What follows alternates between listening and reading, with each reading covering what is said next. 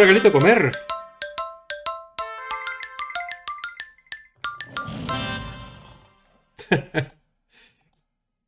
Cierro esto un poco. ¿Me están escuchando? Creo que sí, se escucha. Muy buenas, muy buenas. Dice Karikuki que luego os escribo por Twitter para ver dónde queréis que los- os lo envíe. Me cuesta esa forma verbal del español. De comer, cosa de comer. Yo creo que va a terminar siendo la casa de, de Yasmina o, mi casa donde puedes enviar las cosas, porque en el local no estamos siempre y normalmente en casa de Aida hay alguien, perdón, de Yasmina hay alguien y en mi casa también. Ah, ya Aida, escuchó regalito para comer y aparece. ¿Cómo estás, Aida? Eh, tanto Aida como Yasmina vienen recién llegando de Madrid, eh, que estuvimos haciendo un acto eh, contra, bueno, para exponer los datos de una investigación que está realizando Anima Naturalis y CAS International de cuánto dinero entregan cada ayuntamiento de España, de los miles de ayuntamientos de España, donde se organizan festejos populares con toros, cuánto dinero destina ese ayuntamiento en particular a subvencionar ese tipo de festejos. Estamos hablando de cantidades de dinero que son de millones, en el caso de la Comunidad de Madrid es como 2 millones de euros, pero es independiente completamente a los millones de euros que recibe la tauromaquia capote de espada por parte de la comunidad autónoma o de las diputaciones, etc. O sea, es una parte del gran dinero que sale del dinero público, de, de- um, los impuestos, que va esti- destinado directamente a la tortura de animales. Sí, Yasmina, gracias por notarlo. Me lo corté porque lo tenía muy, muy largo, se me esponja, se me queda muy, muy, muy, muy grande. Ah, también para mí, también para mí, Karikuki, tienes. Muy bien, muy bien. Yo siempre me quedo en la cola de los regalos. No, no, no tan así. Mira, de, hecho, contacté a una empresa y le propuse eh, patrocinar el- este canal, eh, siendo que es chiquitísimo, y me dijeron que sí, que es un patrocinio básicamente porque me mandan algo y lo voy a mostrar acá porque yo lo consumo. Pero eh, no voy a contar más hasta que me llegue, ahí se los muestro y hablo más de eso. Ay, ay, ay, ay, ay. Aida de- después dijo que nos iba a escribir en Twitter, Aida, para, para ponernos de acuerdo. Aunque la mona se viste de seda, ¿cómo estás? ¿Cómo estás? Bienvenidos todos. Mira, les cuento, empiezo a contarles, empiezo a hablar algunas cosas. Ah, el viernes pasado tuvimos con Aida la primera reunión de presentación de bienvenida ah, con la presidenta, con la directora, con la CEO, la CEO del Eurogroup eh, for Animals. Ah, y por supuesto, eh, ya me escucharon hablar un poco de que ya somos parte del Eurogroup y desde hace más o menos una semana nos está llegando un montón de información y campañas para realizar. Que, eh, básicamente yo todavía estoy en, el embudo del agobio, ¿no? Porque tengo que leer mucho, tengo que enterarme de cosas y luego claramente nos incorporamos en, Eurogroup cuando está terminando el año y básicamente todo nuestro tiempo y nuestro esfuerzo está enfocado a ciertas campañas y a ciertas eh, cosas que tenemos que realizar. Y- y bueno, todo esto básicamente para empezar el próximo año con fuerza, ¿vale? Pero tuvimos esta primera reunión, hay cantidad de cositas, pero yo tuve una, una gran desilusión. Yo tenía una idea en la cabeza y, se la planteé a la, directora del Eurogroup, pero pronto me dijo, mira, ese camino no es, prueba este otro camino, ¿ya? Porque en el fondo, y les voy a platicar un poco, eh, en la constitución de la Unión Europea, ah, que se llama el Tratado de Lisboa, se plantean ciertas cosas. Hubo varias enmiendas que se incluyeron y tal, y una de esas enmiendas incluyó el tema del bienestar animal en la Constitución Europea, en lo- en el Tratado de Lisboa. Pero incluyeron tres palabras que hacen que todo, eh, todos los, todos los em, reglamentos, todas las implicaciones que tiene el bienestar animal a nivel europeo no se aplique la tauromaquia. Y yo sé por correo de las brujas, digamos, no, no por correo regular, eh, conversando con un activista que Aida conoce y tiene mucho conocimiento de lo que pasa en la Comunidad Europea, que esto fue gracias al lobby que hicieron el Partido Popular en su momento, ah, por supuesto con la ganadería de toro de Lidia y, y- todos esos intereses.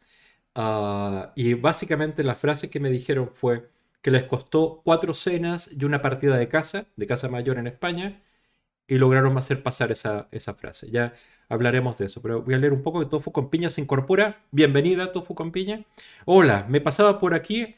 Oh, pero hoy no puedes estar viendo el stream. Nos vemos en el próximo. He estado muy ocupada y, y, no has descansado. Descansa. Tú me has hablado por privado y sé que no estás pasando un momento muy, muy en paz. Debes estar ocupada ahora. Nos vemos mañana con Aida o, pasado mañana ya con, conmigo en este, en este streaming. Te vamos a echar de menos. Aida dice que lo que le va a mandar Karikuki no es una long burger de, de Burger King. y bueno, sí, comunícate con nosotros por directo en, en, Twitter. Y, yo creo que a esta altura deberías tener el teléfono de Aida o el mío. Entonces escríbenos ahí, eh, Karikuki. Bueno, siguiendo esto que le estaba comentando, el, uh, deje buscarlo. Miren, en la página de la, de la Comunidad Europea está esto, Animal Welfare. Deja ver si lo traduzco al castellano aquí. Al español, aquí está. Vale. Básicamente, eh, lo había, había, hablado en otro streaming antes, pero se hablaba de las cinco libertades en, en ese tratado, esa primera línea normativa de bienestar animal y ahora se está tratando de cambiar eso a cinco áreas de interés para los animales, porque por ejemplo libertad de hambre y, sed eh, se interpretaba con que tengan comida y que tengan agua, en lugar de que esa comida y ese agua sea suficiente, por ejemplo, nutricionalmente hablando, para los animales. Lo mismo que eh, libre de molestias, ¿ya? Eh, es muy difícil interpretarlo. Es cierto que esas molestias también pueden ser psicológicas. En fin, pero todo esto está modificándose. Pero el artículo que apareció en, la, eh, en el tratado, en, la constitución de la, de la, Comunidad Europea, que se llama Tratado de Lisboa, aparece esto. ¿ya? Y la frase que quiero que se queden es con esto. Ah, respetando al mismo tiempo las disposiciones legislativas o administrativas y las costumbres de los países de la Unión Europea, relativas en particular a los ritos religiosos, las tradiciones culturales y el patrimonio regional. Eh, esta, esto, esta parte, fue la que incluyó el lobby ganadero, digamos, taurino eh, español. ¿Por qué? Porque actuaron a tiempo, porque en ese momento, estamos hablando del 2009 me parece, o el 2008, ah, estaban mucho mejor armados que los animalistas eh, eh, a, nivel español.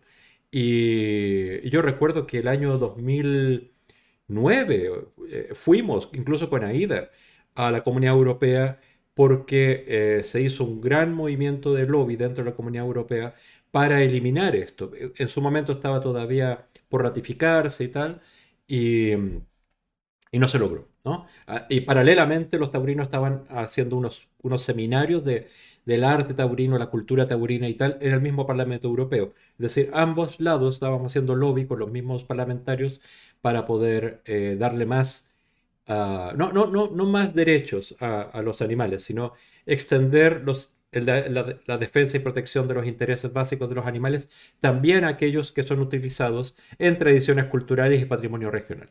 Es decir, con esta frase se mantiene tauromaquia, todos los festejos populares y también la matanza en Dinamarca de, delfines, de, ballenas ah, y algunas otras tradiciones esparcidas por Europa, pero sobre todo la tauromaquia. Esa es la, más, la más viva.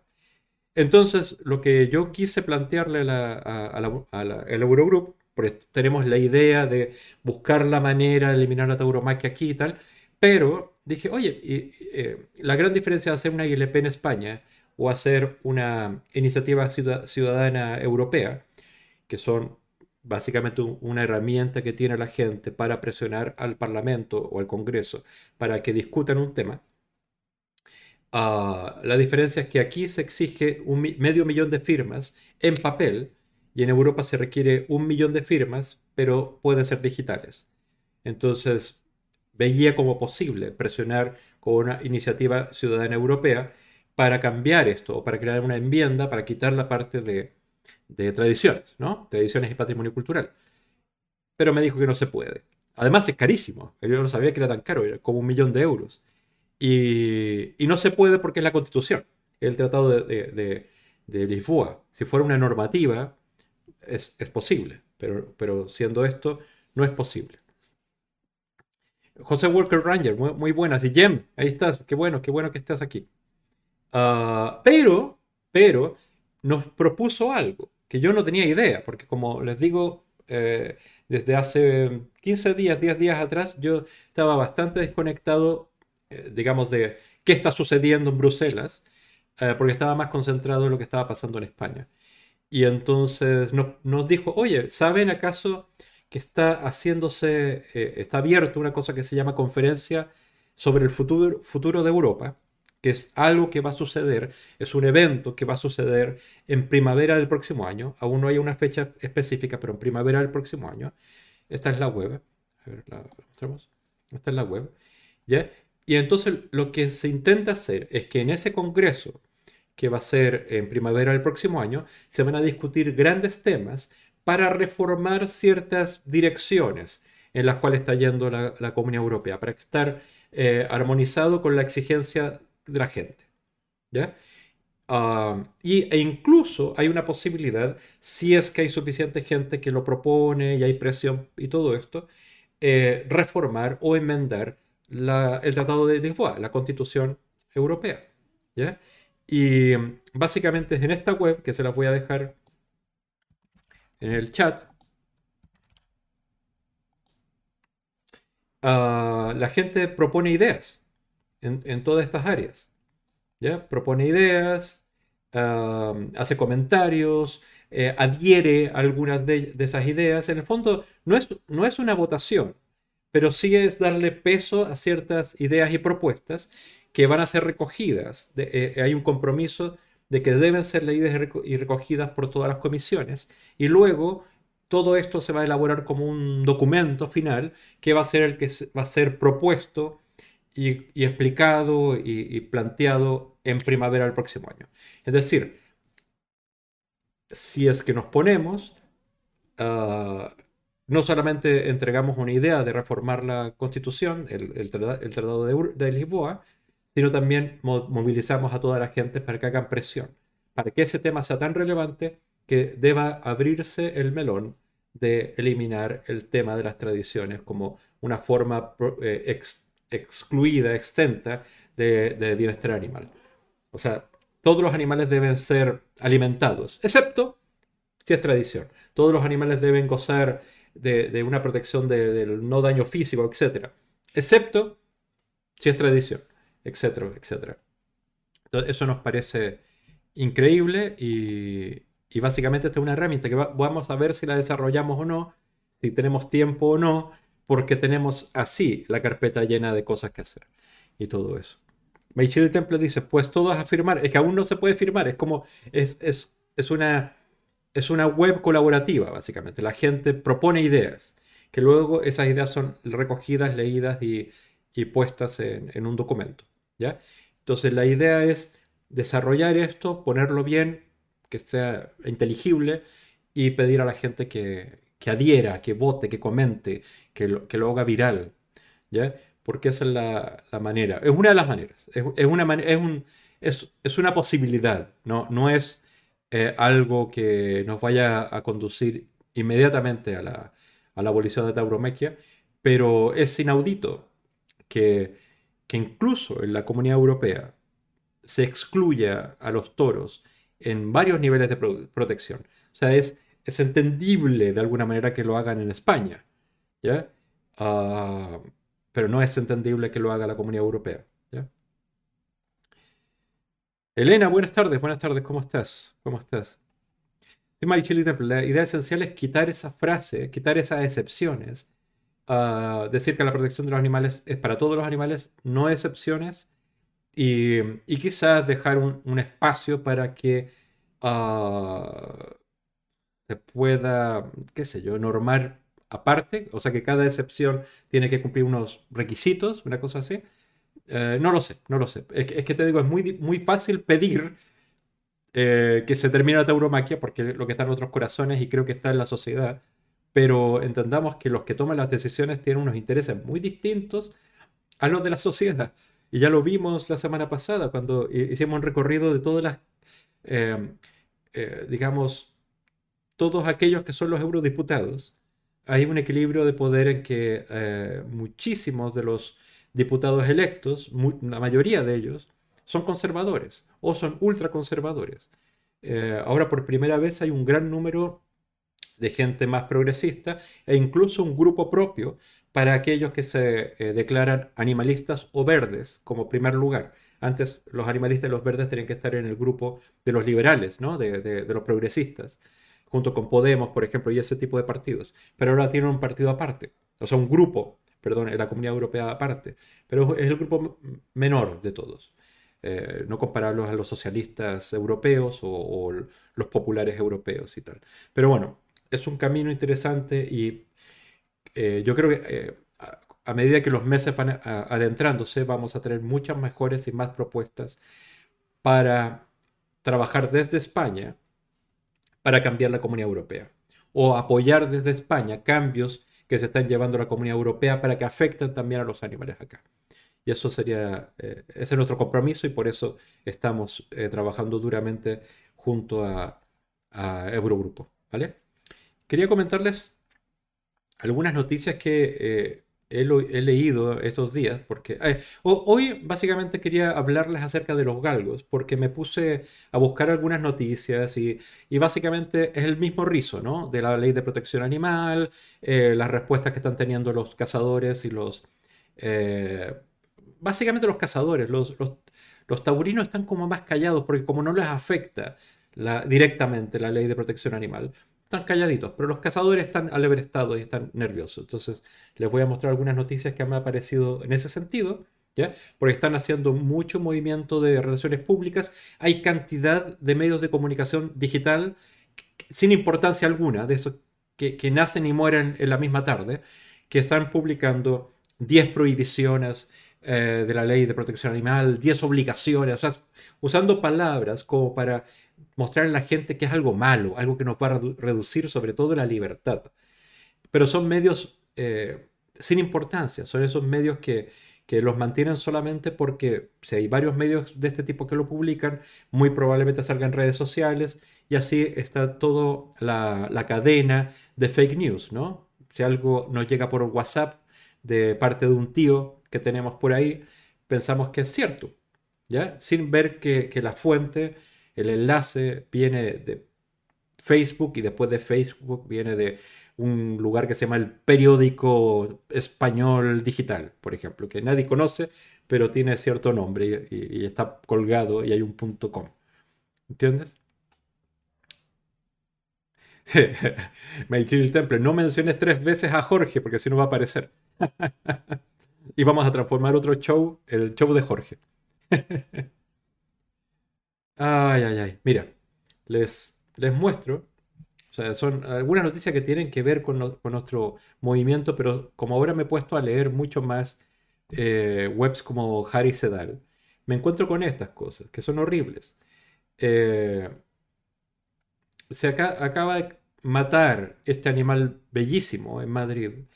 Y la noticia no es que es lamentable que ya no vamos a ver este animal vivo por la, por la sierra madrileña, sino que es el gamo más grande, eh, que podría romper el récord de, los, de, de las matanzas españolas y tal. Pero yo lo quiero mostrar simplemente por una razón. El, según los cazadores, ellos son ecologistas y ellos cazan para controlar las especies, porque si hay muchas, eh, nos vienen a comer.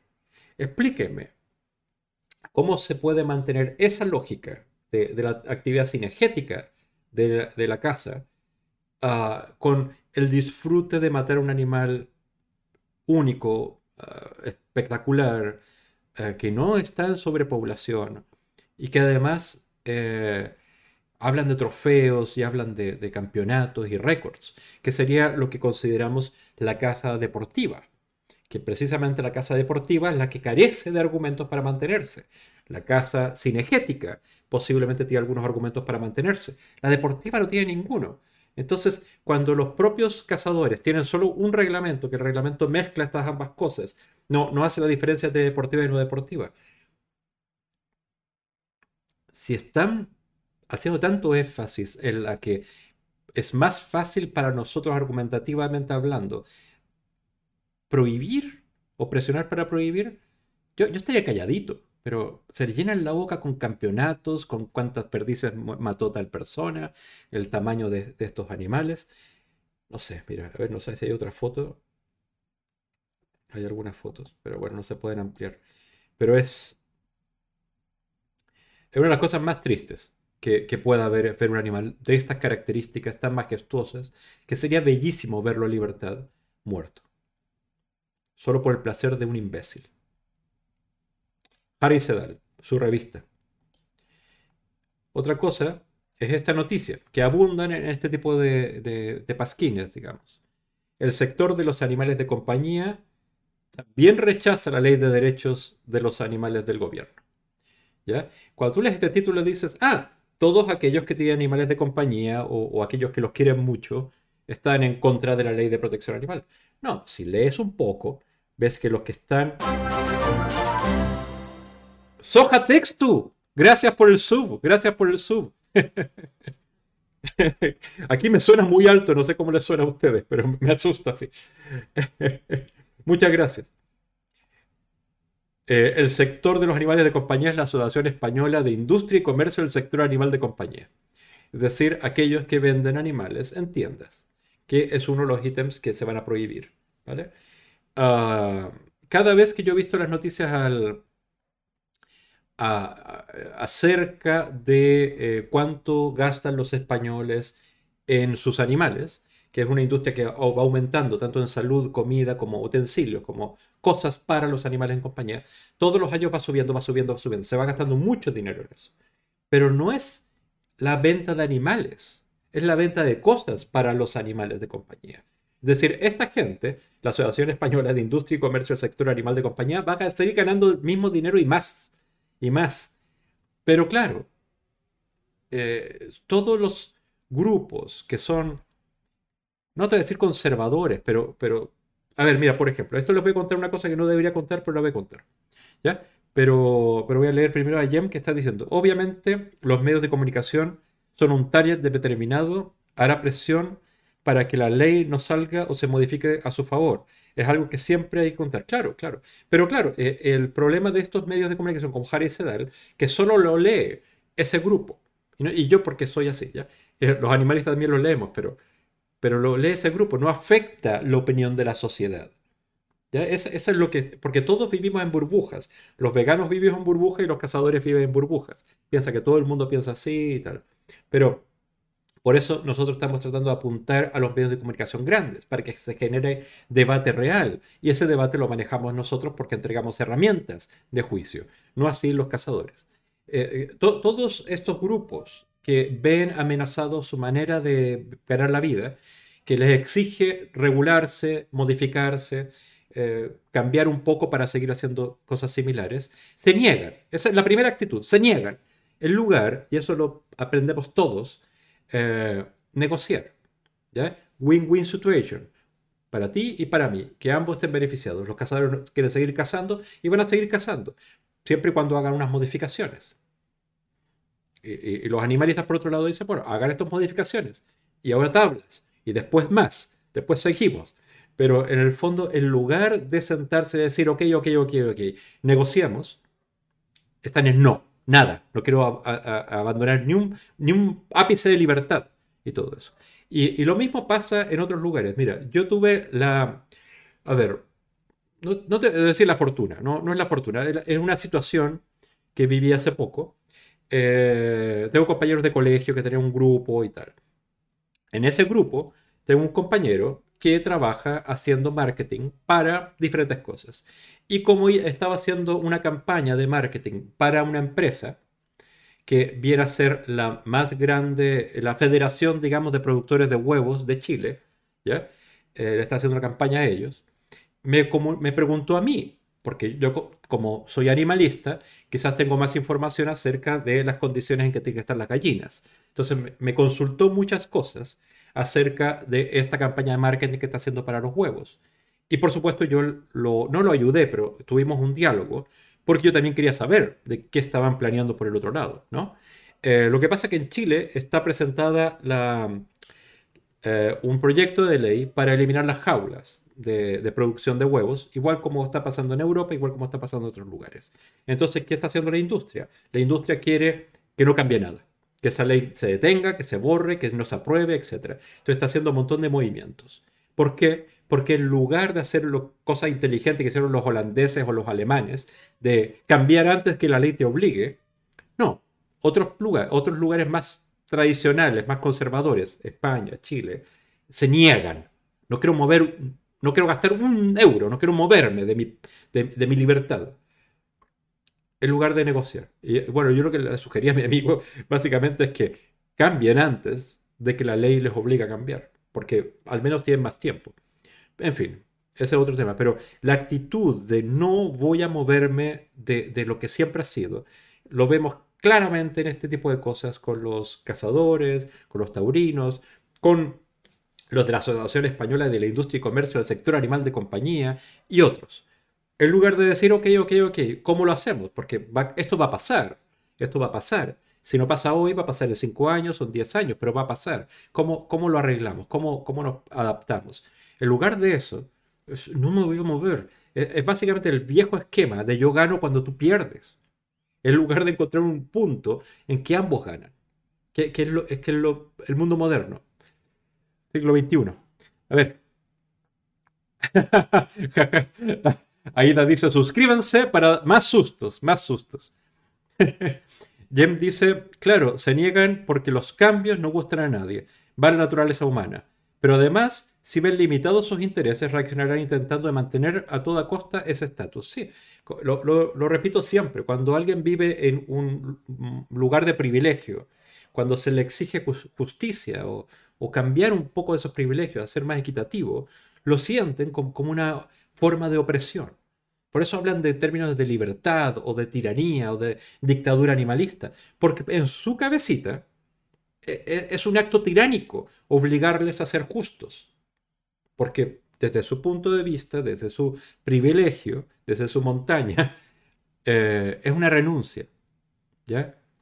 Es como si pensemos eh, la idea de si pagas impuestos, es que el Estado te está robando.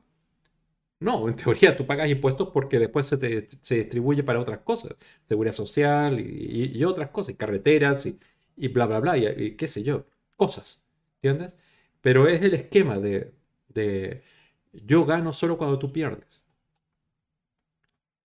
Jem dice, hay que conseguir que la ley no se vea en términos de prohibición, sino en términos de dirigir nuestra sociedad hacia algo más sostenible, responsable y ético.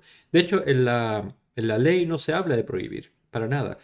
Eh, se habla en términos de regular, de control, eh, de... Ah, ¿Cómo se llama? De registros. Ah, de cursillos, que serían como una manera de exigir un tipo de conocimiento básico para el manejo de animales, o límites de más o menos y cosas así, pero no hay ninguna cosa que quede prohibida per se en, esos términos.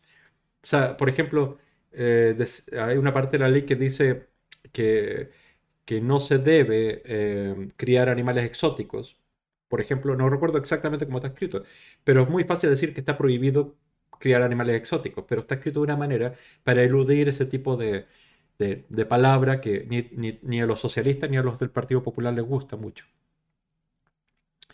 Uh, Soja Texto dice, la inercia del siempre se ha hecho así, hace, eh, invade muchas cosas, es verdad. ¿ya? Y, curiosamente, porque eh, esto es una, como una lógica que hay en estos países, España, América Latina y tal. Pero no es una lógica que abunde en países como Holanda o Suecia. El, siempre se ha hecho así y tenemos estos problemas. Es que haciéndolo de esta manera siempre va a ocasionar los mismos problemas siempre. Es como la, ah, definición de locura, ¿no? Es como hacer lo mismo siempre esperando resultados diferentes. ¿Ya? Esa es una definición de locura.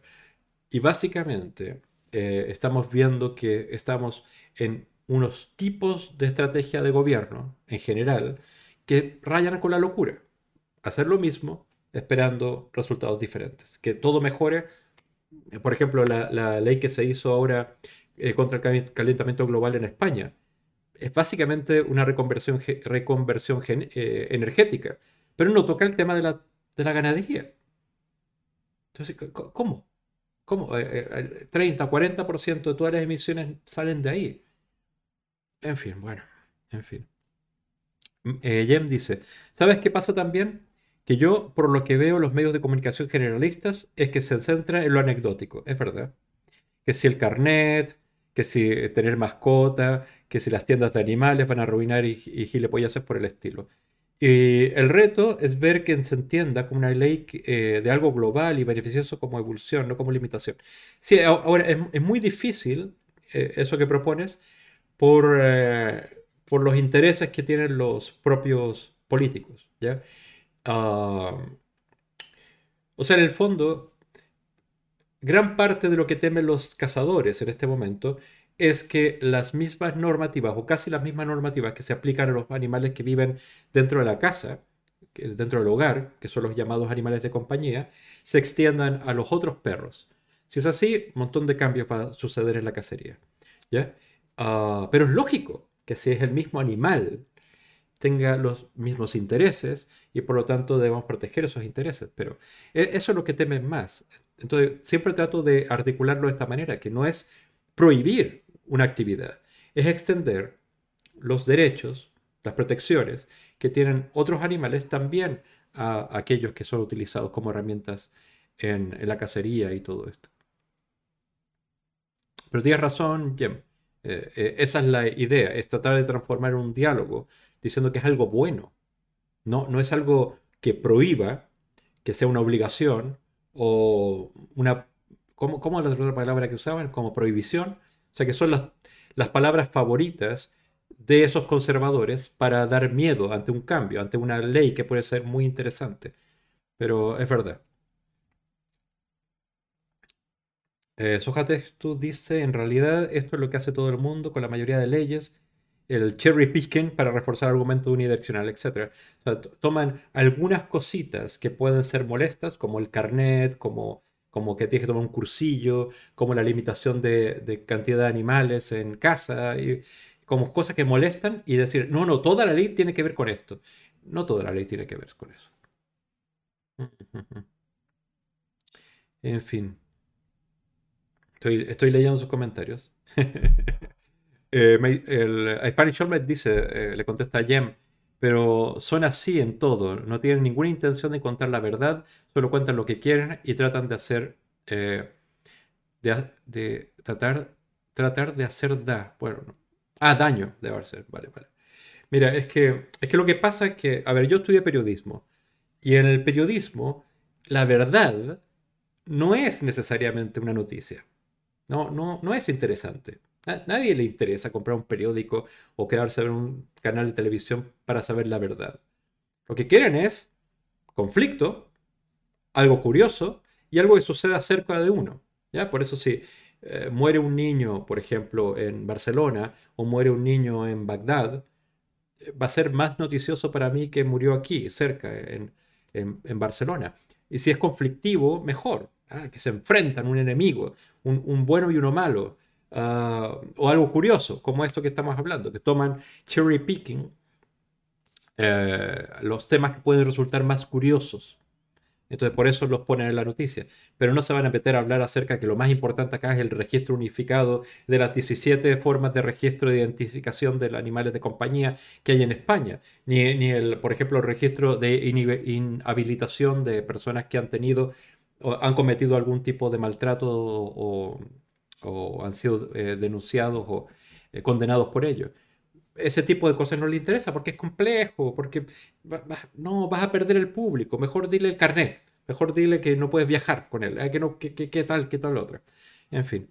Jem dice, una pregunta, ¿hay alguna ley homóloga eh, a esta en otros países de Europa?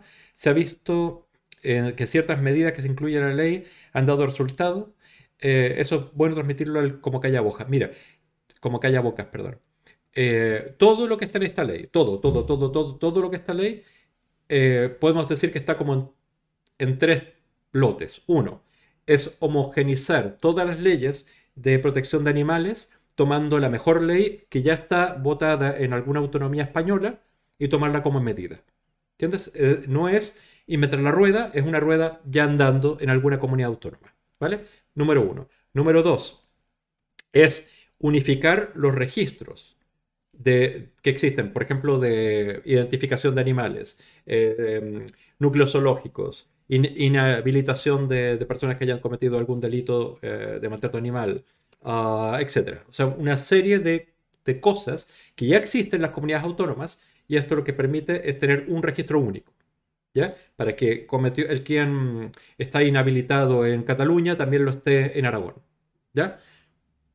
Y número tres, hay una serie de normativas que están en la legislación en algún país europeo, sobre todo Alemania y Francia, que son tomados como los países eh, básicos, ¿no? como, como símiles.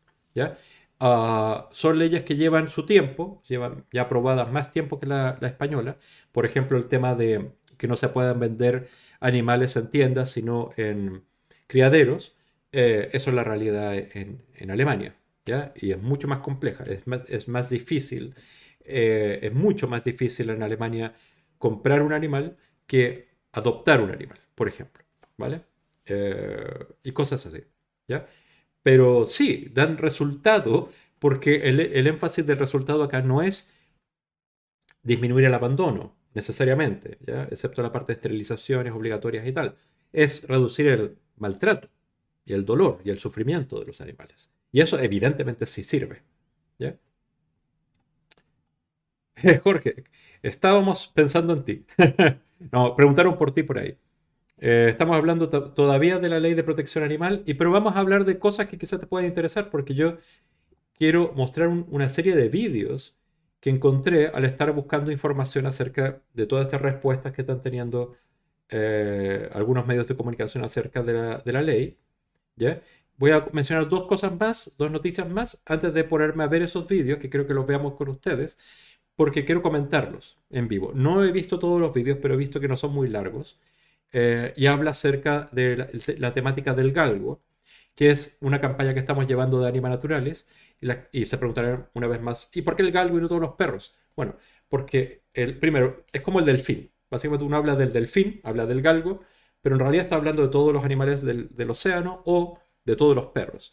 Pero el galgo en particular es un animal que es maltratado eh, profundamente en pocos países. Uno de esos es España, Argentina, por ejemplo, es Chile, porque existe la tradición no solamente de cazar con galgo, sino también las carreras de galgo.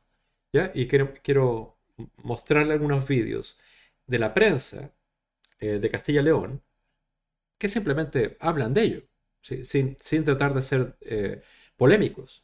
Pero quiero que lo escuchen desde nuestra mirada, ¿no? para ver las cosas que están diciendo. Ah, Ana, te incorporas, qué bien, qué bien. Mira, Ana Spanish Omelette dice, ¿cómo piensan los cazadores? En mi pueblo, una vecina tiene una casa rural en medio monte. Hace un mes se quejó porque los jabalíes le habían eh, osado el césped, pisado el césped. La solución fue un bando de los cazadores avisando que darían eh, un gancho a los jabalíes de la zona. Eh, un vecino le dijo que debía poner un vallado eh, y se montó la de Dios.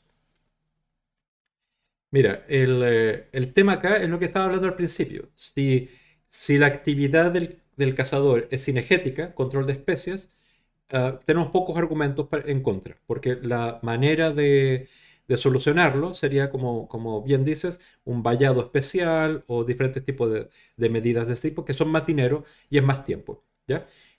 Pero eh, toda la cacería que tiene que ver con deportiva, por, las, eh, los premios, el tamaño del animal, eh, los concursos, los, trofeos, eso se puede eliminar con más facilidad. Digamos, es un camino que debemos recorrer para eliminar ese tipo de, de cacería. Pero sí tienes mucha, mucha razón en que la primera solución es matar a los animales. Igual como en las ciudades la primera solución es matar las palomas, en lugar de buscar otras formas indoloras de control y tal. Ay, ay, ay. Es largo camino, pero poco a poco. Poco a poco. Eh, Jem dice panchístico, o sea que viene la experiencia de otras comunidades autónomas y ha visto que es beneficioso, sí.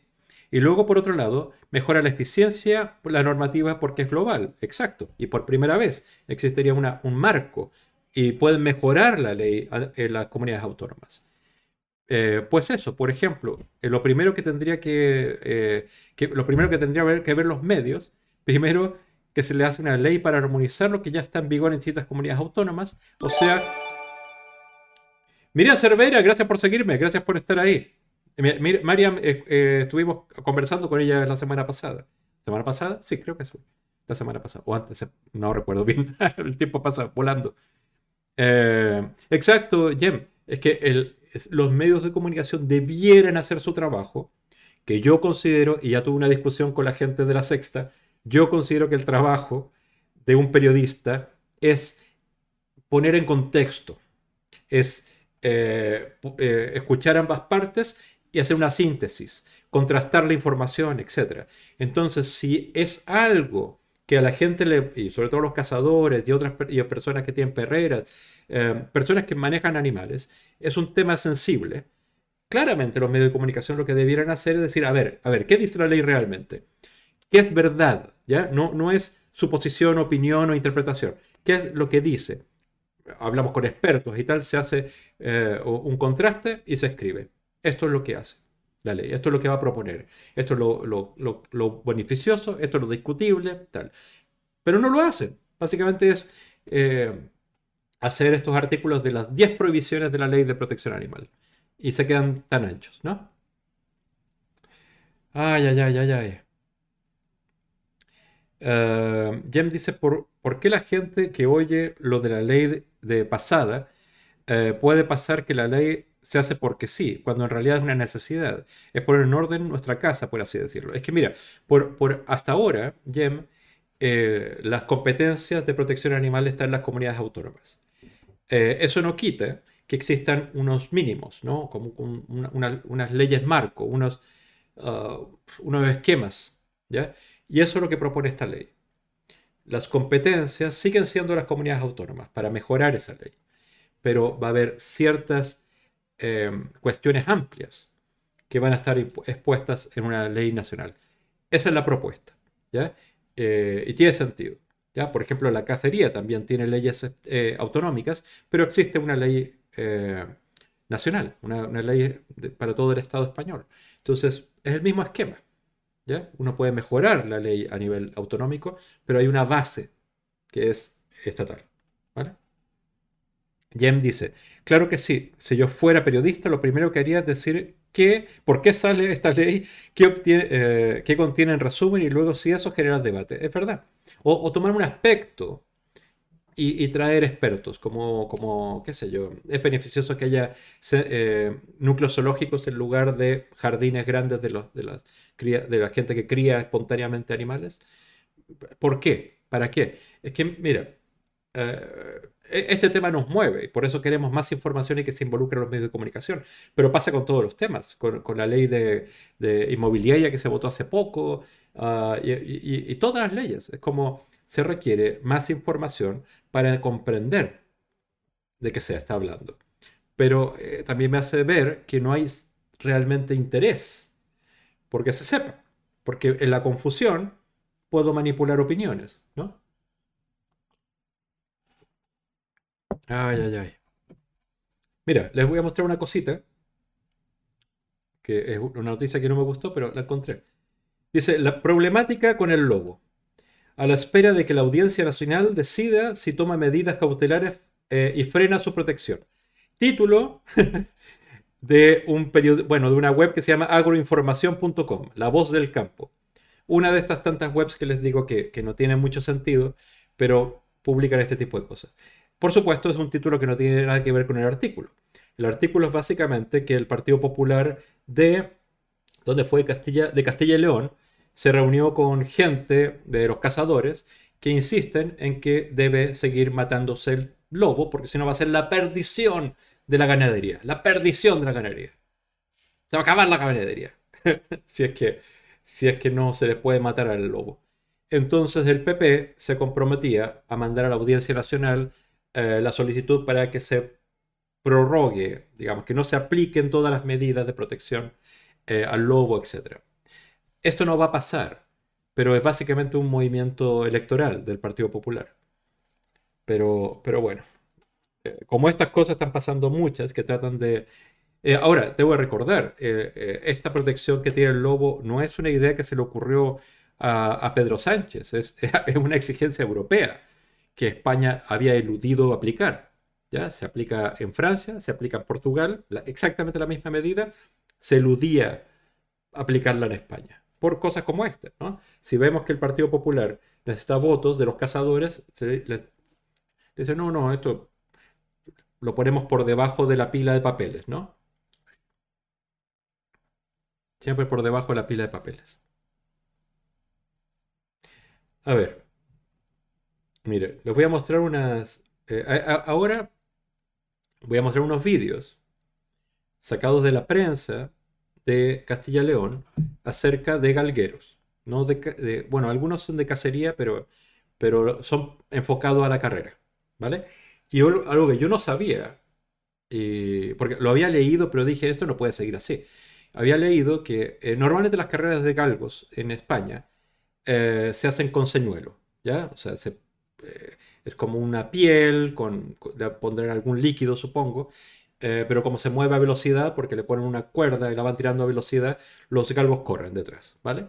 Pero no sabía que en algunos lugares, Castilla León es uno de ellos, ah, y, por lo que leí Andalucía también, se permite las competencias de galgos de velocidad con liebres vivas. Es decir, se suelta una liebre, la persiguen y el ganador es el que la pilla y la mata, por supuesto. Eso es ilegal en muchos países y sí, y bueno, en casi todas las comunidades autónomas, excepto por lo que leí Castilla, León y Andalucía. Entonces lo, voy a ver ahora. Y, Jorge, no te estoy, eh, digamos, no leyendo, te estoy leyendo, pero es que no vamos a volver al mismo tema acerca de la, esterilización de los perros.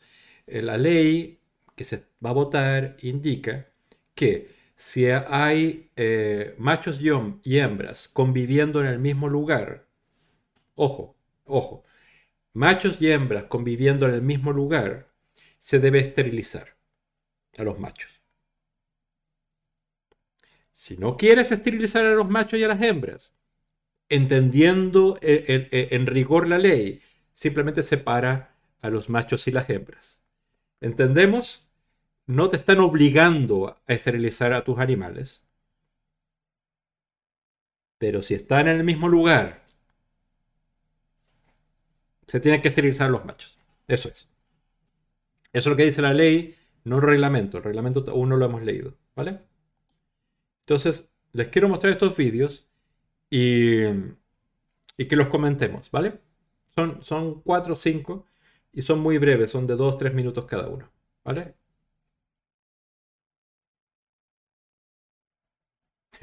Lo he explicado muy bien, Ana, más de una vez. a ver, vamos a ver esto.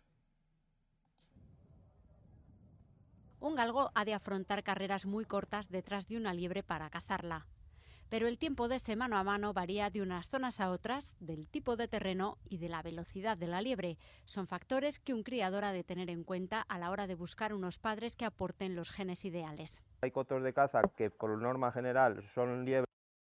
Primero que nada, este señor es el experto.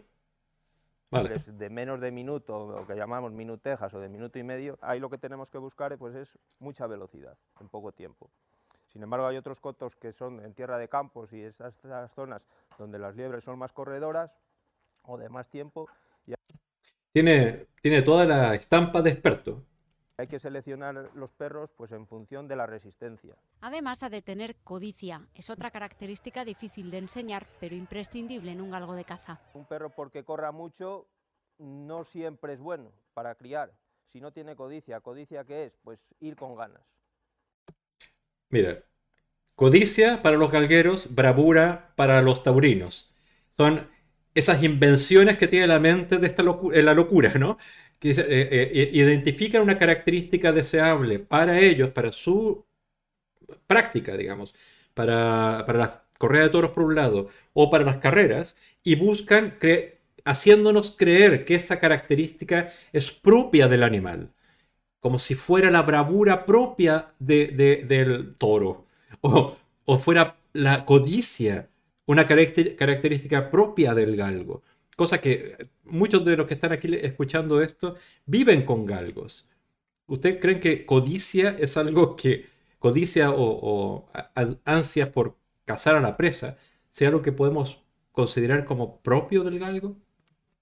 Ir con ganas detrás de la liebre. Hay muchos perros que van con mucha fuerza y que corren mucho, van un poco detrás de ellas, las persiguen y si no las matan enseguida, pues se paran. Pero para conseguir un buen galgo no basta con buenos genes, también hay que cuidar de los perros desde sus primeros meses con una adecuada alimentación y con entrenamientos que los preparen para la temporada de veda. Esto, si estamos hablando de prohibiciones, esto se supone que va a ser unas cosas que van a estar prohibidas en la ley. ¿Ya? El entrenamiento de los perros usando vehículos de motor.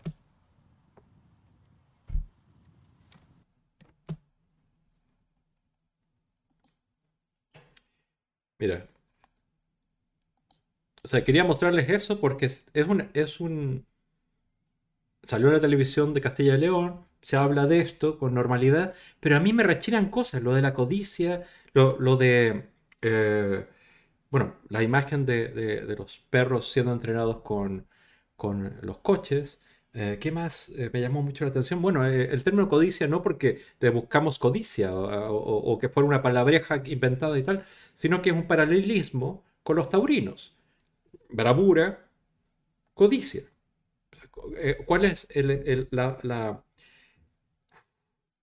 No sé, es como si vivieran, fueran como la misma criatura, pero en diferente afición.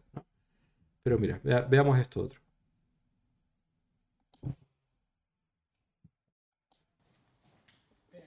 Lo primero que hay que saber es que nuestro galgo es un deportista desde que nace hasta que se muere y que como. Desde que nace hasta que se muere, siendo que solamente se usan por tres años y luego se descarta. Vale, tenemos que tratarle, tenemos que cuidar toda la temporada no puede ser que en una época del año le tengamos encerrado en una cuadra y que luego queramos que en octubre, noviembre corra mucho. Deben seguir una rutina, variaciones en el entrenamiento y tener en cuenta que cada perro es diferente. Y hay tres factores que tenemos que controlar durante todo el año. Uno es el volumen de entrenamiento, los kilómetros que le hacemos, otro es la intensidad del entrenamiento, a qué, a qué intensidad trabajo cada vez que le entreno, mucha intensidad, mediana o baja, y la densidad de entrenamientos. ¿Cuántos días le entreno a la semana en, en función de la época del año en la que estamos? También estar pendiente siempre de posibles lesiones. Para detectarlas... Revisar la parte anterior, revisar la parte posterior, revisar el cuello y revisar la espalda, toda la zona de la columna. Eso sí, sin forzar las articulaciones del animal y con mucho tacto. Vais a ver en cómo enseguida, en cuanto le flexiono esta muñeca y se la aprieto un poquito, ¿eh? canta clarísimamente que tiene una lesión. Sin embargo, si lo hago en esta otra muñeca, veis que el animal no tiene ningún dolor. Y si hay lesión, lo mejor es acudir al veterinario. Son los consejos que han escuchado más de 100 galgueros venidos desde toda España en Medina del Campo.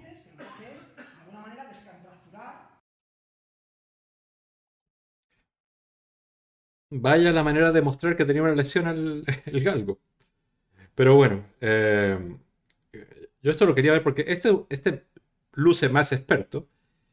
Ah, pero simplemente yo creo que porque dejó el uniforme de experto rural en casa. Pero, pero vieron las escenas del entrenamiento de kilómetros que se le hace al galgo amarrado a un coche.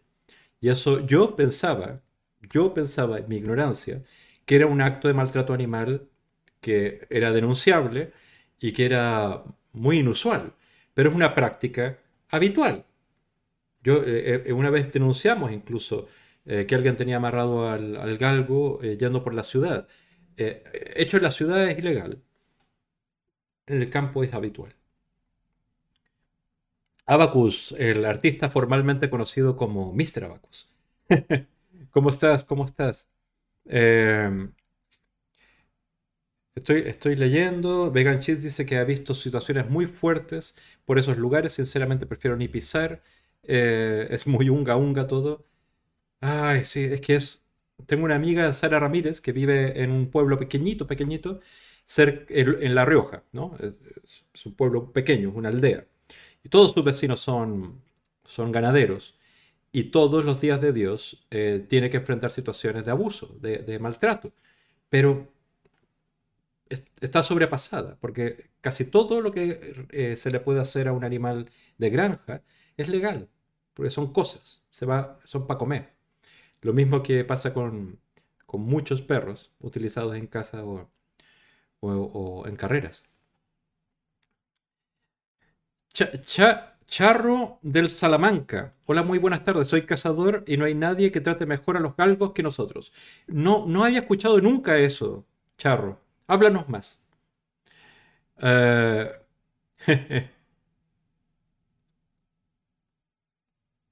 Yo tengo tres galgos y son muy buenos cazando y viven conmigo con todos los lujos. Fantástico. A ti no te va a afectar la ley entonces de protección animal porque tienes solo tres galgos. Muy bien. Solamente que si abandonas o matas alguno de ellos, ya que va a estar chipado, te va a llegar una multa. Pero si estás muy feliz con ellos, fantástico. O sea, no, no hay nada que te podamos decir. Socatexto dice, me encantaría tener una conversación cara a cara con alguien que esté a favor de esto. De dos argumentos les tumbas todo su universo mental. Exacto, porque no, eh, digamos, cuando se discuten las leyes, se habla de argumentos, no de apetencias, no de opiniones. Pero cuando vienen la Federación de Casa, por ejemplo, o de Galgueros, y solamente tienen opiniones, y las opiniones son, como acaba de decir Charro, yo trato muy bien a los... Y no hay nadie que trate mejor a los galgos que los galgueros o que los cazadores. Esa es una opinión. Pero cuando se trata de hacer una normativa, se dice, bueno, ¿qué quiere decir tratarlos bien? ¿Ya? Y la ley indica que tienen que ser tratados de una manera como tienen un espacio con ciertas características para vivir, tiene que tener una comida que tiene ciertas características, tiene que tener una atención veterinaria con ciertas características, eh, las personas que tienen animales tienen que pasar un curso de formación y una serie de características para asegurarse que la opinión de Charro y de otros cazadores sea verdad. ¿Entiendes? O que estemos hablando de lo mismo, porque las opiniones son, cada uno tiene una opinión como tiene un culo. Todos tienen una, ¿no? Pero la ley trata de homogenizar, de decir, bueno, ok, ok, ustedes los tratan muy bien, pero según la ley tratarlos muy bien es esto, esto y esto y esto. Si lo cumplen, de mil amores. Si no lo cumplen, pues ya vamos a tener un problema. Eso, eso es. Ah, Charro es un troll conocido en muchos canales. Yo te voy a tener que hacer. Eh, darte tu espadita, Abacus. Yo, yo no sé cómo hacerlo aquí, pero próximamente te voy a hacer.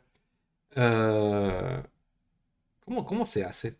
¿Cómo se hace que Mr. Abacus sea eh, mod? A ver si lo puedo hacer aquí.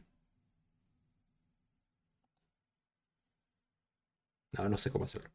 Pero en el fondo, si Charro es un troll, yo ya le respondí con, cariño un par de cosas. Eh, Charro, es que no me interesa mucho la opinión, ¿ya? Pero en el fondo, explícanos por qué crees que esta ley de protección animal eh, es mala, ¿ya? Porque sé que en tu mente, igual como la mente de gente que mata eh, toros, eh, no hay nadie más que los ame más que ustedes. ¿ya? He escuchado eso más de una vez. O sea, gente en Tordesillas decía, no hay, no hay gente que ame más al toro que los de Tordesillas. Y, después se divertían metiéndole lanza y cortándole los testículos al ganador y, tal. Eh, no, no, son cosas que no, que no pueden ir de la mano. El nivel de abandonos y de muertes en el campo que, que están relacionados con actividades como la caza, Ah, no me hacen entender, no me hacen estar de acuerdo con que para ah, nosotros tratar bien a los animales y a ustedes sea la misma cosa. ¿ya? Y la ley, básicamente lo que hace es que ni tú ni yo, la ley. ¿Entiendes? Hay, ciertos parámetros que se cumplen o no se cumplen. Y punto. Sí, charro, va contra el medio rural. No he escuchado esto nunca antes. no, no, eh, Charro, eh, busca un mejor argumento. ¿ya? Y, lo leo cuando lo tengas, ¿vale?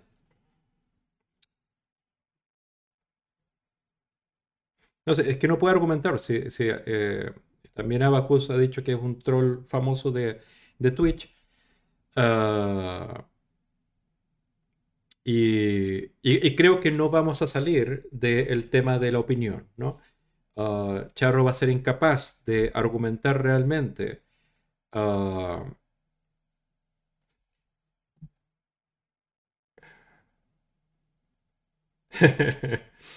Espera. Ay, Dios. Es que quiero darle el... A, Abacus el... Eh, el ser mod. Pero no, no sé cómo hacerlo. Ah, aquí está. Vale, creo que ahora es moderador Abacus. Mira, es que eh, si... Eh, se lo explico de esta manera a todos.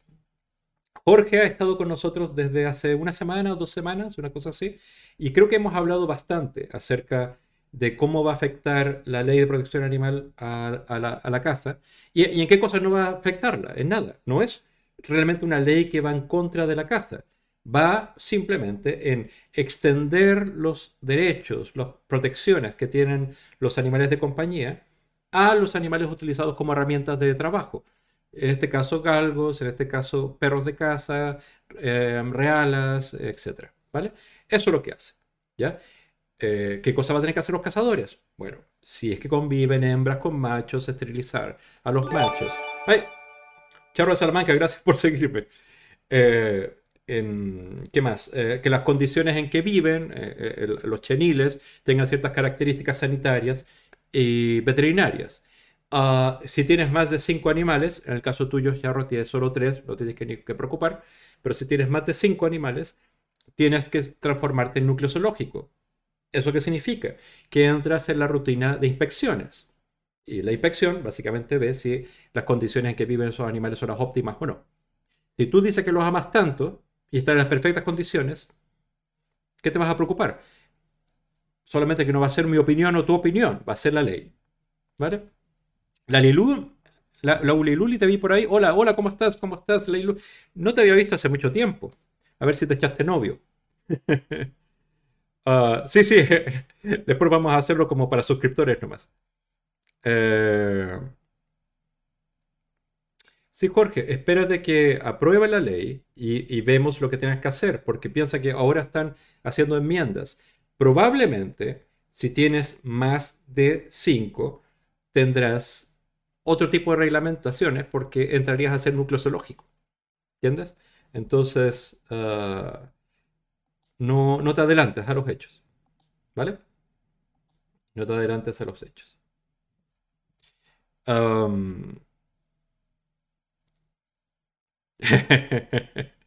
Miren, eh, les voy a mostrar otro vídeo.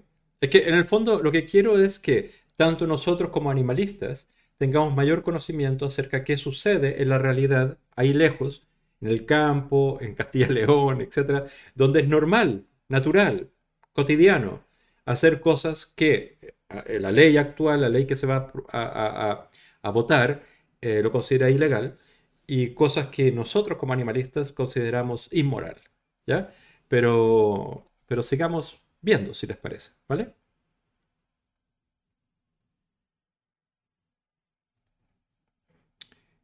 Ah, Jorge, sí, sí, y, piensa cuántos animales hay en las perreras ahora, o cuántos animales hay en las ganaderías. Entonces, tú tienes 80 animales, ¿tú crees que son muchos? Si comparas 300 o 400 animales que hay en otro lugar, o las ganaderías que hay miles, no te preocupes. Se va a hacer y se puede hacer. Vamos a escuchar otro de estos. En tan solo 17 días en esta protectora de animales de Medina del Campo se han acogido a un total de 93 galgos. 93 galgos que como este fueron abandonados en peores o mejores condiciones por sus dueños. Y a pesar de que todos ellos ya están sanos y salvos, algunos de ellos cuando se les encontraron, como por ejemplo Rainbow, presentaba un grave estado de desnutrición y también Princesa que se la encontró con una grave herida en la cabeza. Como decimos, todos ellos ya están sanos y salvos, pero hay un gran repunte en este tipo de abandonos de esta raza de perros y como ocurre cada año coincide con el fin de la temporada de caza, aunque este año también con el fin del campeonato de galgos. Desnutrido y prácticamente sin fuerzas para mantenerse en pie. Así fue encontrado Rainbow tras haber sido abandonado por sus dueños. Aquí a la protectora han llegado casi 100 galgos, solo a la de Medina del Campo. Y eso solamente durante los últimos 17 días.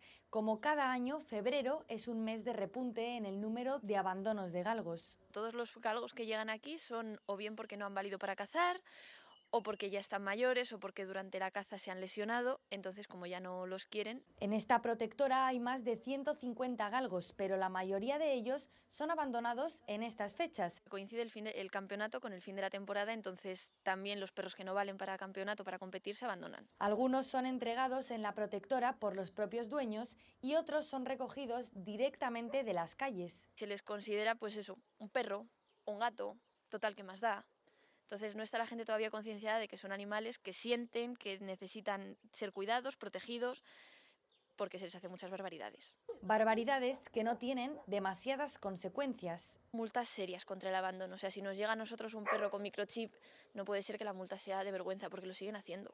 Y es que en España, actualmente, los abandonos de animales continúan siendo diarios.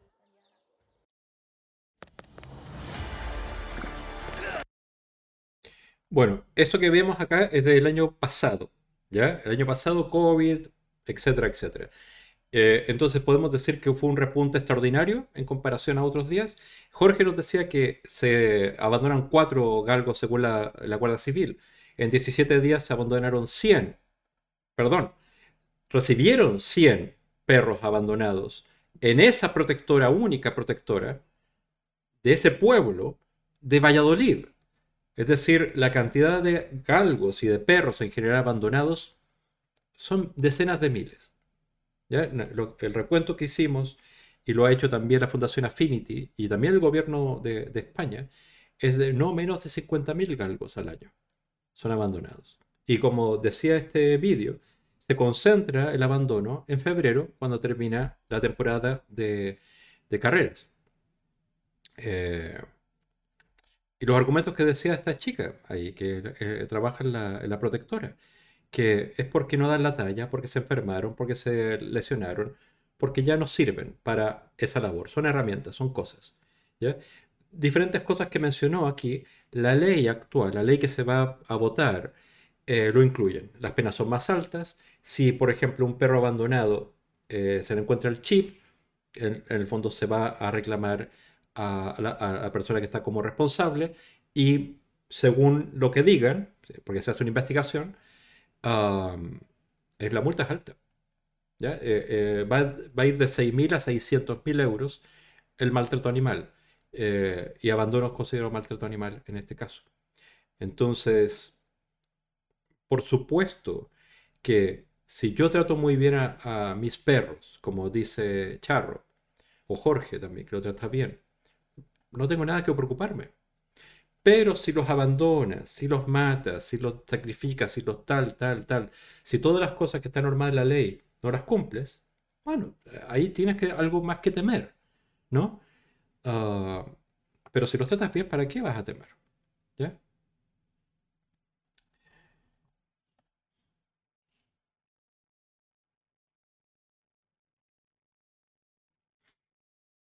Jorge dice, voy a ser realista y mi abuelo me dijo que cuando era, él era joven abandonado perros porque no valían para la caza. Es, que es lógico, eh, Jorge, te lo digo, es lógico desde el punto de vista de otra época, rural, etc.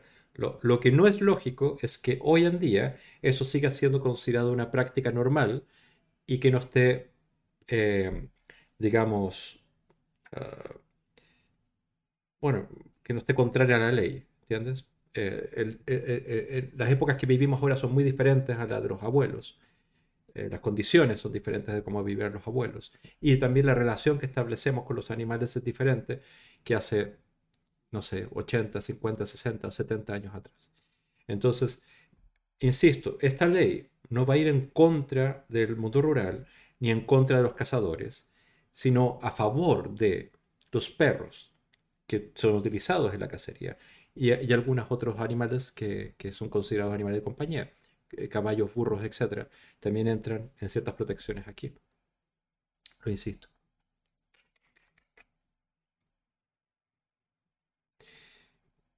Jorge, eh, estamos en el mismo capítulo, parece, porque hoy no estoy muy con mucha apetencia de contestar las mismas preguntas, pero, pero, pero sí estoy tratando de ser muy cordial, estoy tratando de explicar cómo va la ley. Sé que los cazadores, como Charro, como tú, se sienten agredidos porque haya una norma. Pero como hablamos al principio de, ese streaming, les quedan dos caminos. Uno, o tres caminos. Uno, negarse a adaptar, adaptarse, y, eso va a ser peor, porque ahora tienen tiempo para adaptarse. Pero cuando les obligue la ley, van a tener que adaptarse obligadamente. Entonces, pueden negarse, pero al final lo van a hacer, en mayor o menor medida según las negociaciones que se hagan con la ley. Dos, pueden negociar. En el fondo, nadie de parte del gobierno va a decir todo o nada.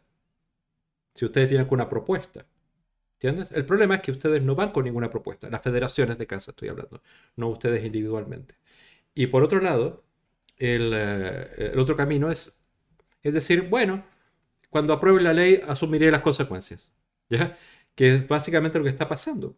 ¿Ya? Se pueden negar y negar y negar y negar y, aparecen en redes sociales cosas y, nadie trata mejor a los perros que los cazadores. Y, ese tipo de, argumentos que son opiniones, no son argumentos. Pero si dicen, hey, tratamos muy bien a los perros porque mire los cheniles que son la norma, mire el tipo de alimentación que es la norma, em, eh, o sea, una serie de cosas reales, reglamentadas.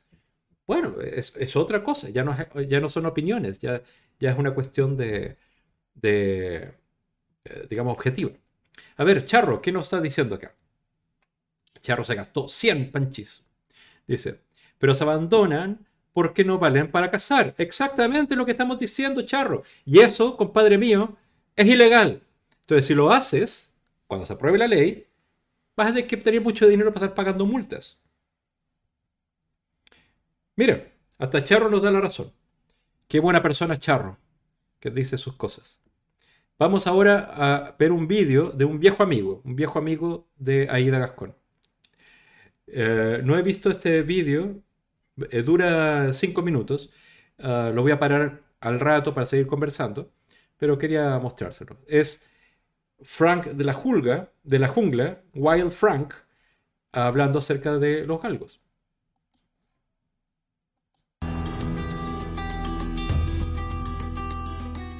En Nava del Rey, en Castilla León. Y hoy hemos venido para ver una competición, el Campeonato Nacional de Galgos. Una competición que lleva casi 100 años y simplemente deciros que aquí empieza todo. ¡Vamos, chaparra! ¿Por qué hay una Federación Española de Galgos? Porque los galgos son un deporte. Esta federación está escrita al Consejo Superior de Deportes y al Comité Olímpico Español. Tenemos unos atletas que son nuestros galgos, que arrastran una, preparación previa durante 8, 9, 10 meses anterior a, la época del campeonato y lo que hacemos es venir aquí a, medirles unos con otros. Y cuando termina el Campeonato de España, ¿qué hacen los galgos? Te lo digo más que nada porque como no sé si son leyendas o no leyendas, que los galgos después de la temporada de caza lo sueltan por el monte, que los galgos después de esto se sueltan por ahí.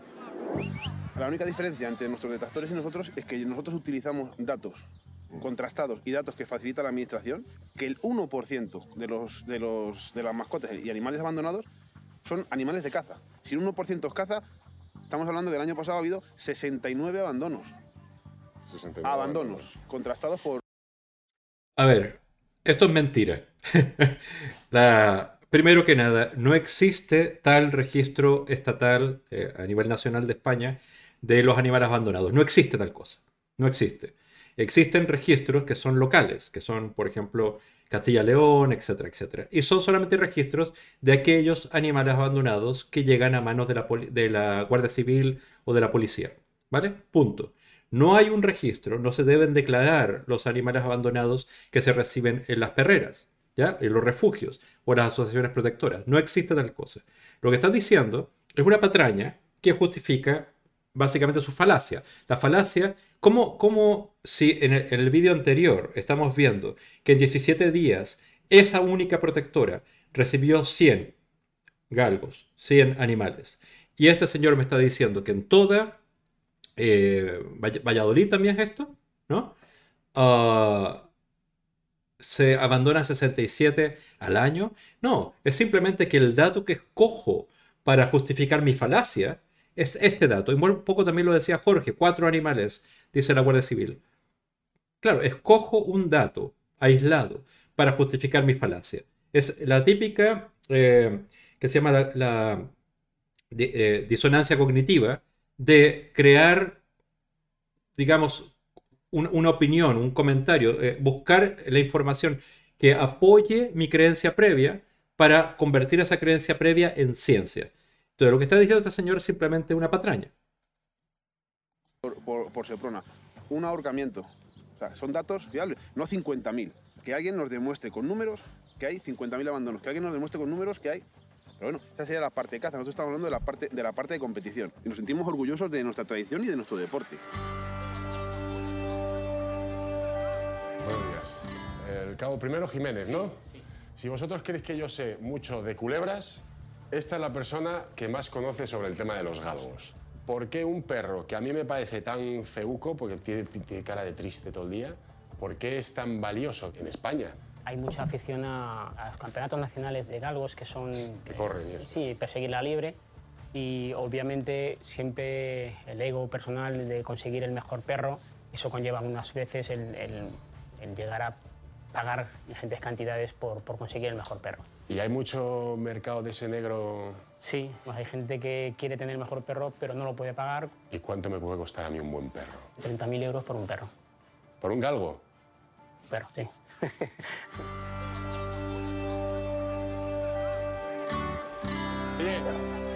esto es una bestialidad, ¿no? Esto, tenemos ahora mismo más de 600 animales, de los cuales casi todos son galgos. ¿Pero tanto galgo?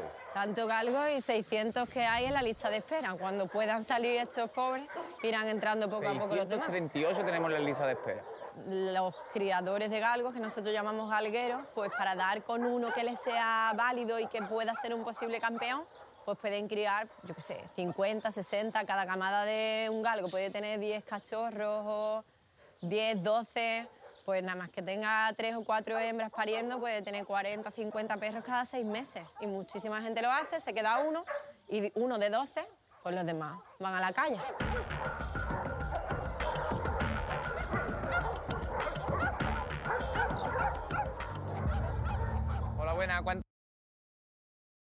A ver, vamos a seguir mirando el final, queda unos minutos, queda dos minutos y tal. A ver, eh, un gran problema que tenemos cuando discutimos como personas como, como a, Charro es que todo lo que están diciendo, y lo estamos leyendo, eh, yo lo estoy leyendo con el rabillo del ojo, pero veo que todos están conversando con, él, eh, son opiniones. Es decir, es un deporte muy bonito. Primero, otra falacia que dice Ah, el, señor que, fueron, que fue entrevistado al principio, que es un deporte que está registrado en la lista de deportes. No, no, no, no es verdad. Sí es una tradición o, es una actividad recreativa que está, supongo que metida en, algún tipo de registro de, en este caso, Castilla-León o Castilla-La Mancha o Andalucía u otros tal, pero en lo que llamamos el Ministerio de Cultura y Deportes, esto, esto no, no figura. ¿Entiendes? Ah, es muy difícil entender que hay una, un deporte claramente con esto, pero ah, lo voy a revisar, ¿ya? Porque me llama la atención. Me llama la atención. Em, pero bueno, lo, que, lo que quiero decir es que al no haber datos unificados, cosa que ahora va, a haber con esta ley, de los abandonos, ¿ya? Ah, los datos que se están manejando están generados por investigaciones individuales, como los hace la Fundación Affinity desde hace bastantes años y eh, el año pasado lo hicimos nosotros, Anima Naturales, que en el fondo es entrevistar o hablar con la máxima cantidad de protectores posibles y que nos den la cifra de cuántos animales abandonados recibieron en eh, un periodo de tiempo. ¿ya? Y con esos datos reunimos que no menos de 50.000 galgos son abandonados cada año. Y todos los demás perros. Ah, es una cifra que se repite. Lo, vimos en los informes que hizo el gobierno, lo vimos en, en, Fundación Affinity y coincidió con los datos que recabamos nosotros. Por lo tanto, es una cifra que más o menos nos da sentido. ¿ya? No nos da sentido cuatro galgos en un año, ni 67 en un año, como dice este otro señor que escuchamos, etc. No, no tiene sentido aquello. Lo que sí tiene sentido es cuando visitas, eh, cuando ves las noticias de, de esto de Valladolid, que 100 galgos fueron abandonados en, o 100 perros fueron abandonados en 17 días, o fueron con, eh, eh, obtenidos, digamos, en la, en la, protectora en 17 días, o esta otra que tiene 600 ahí y 600 por venir. Tiene más sentido eso. Pero como lo que a mí me da sentido no necesariamente es la, la, realidad, y lo, y lo, que le hace sentido a Charro o, a Jorge tampoco es la realidad, es su opinión, es, su experiencia, es lo que ellos suponen como lógico. Eh, se requiere claramente una ley o, un, una acción de parte del Estado para regular esto, para saber realmente si el problema es de 100 perros al año o de miles de perros al año.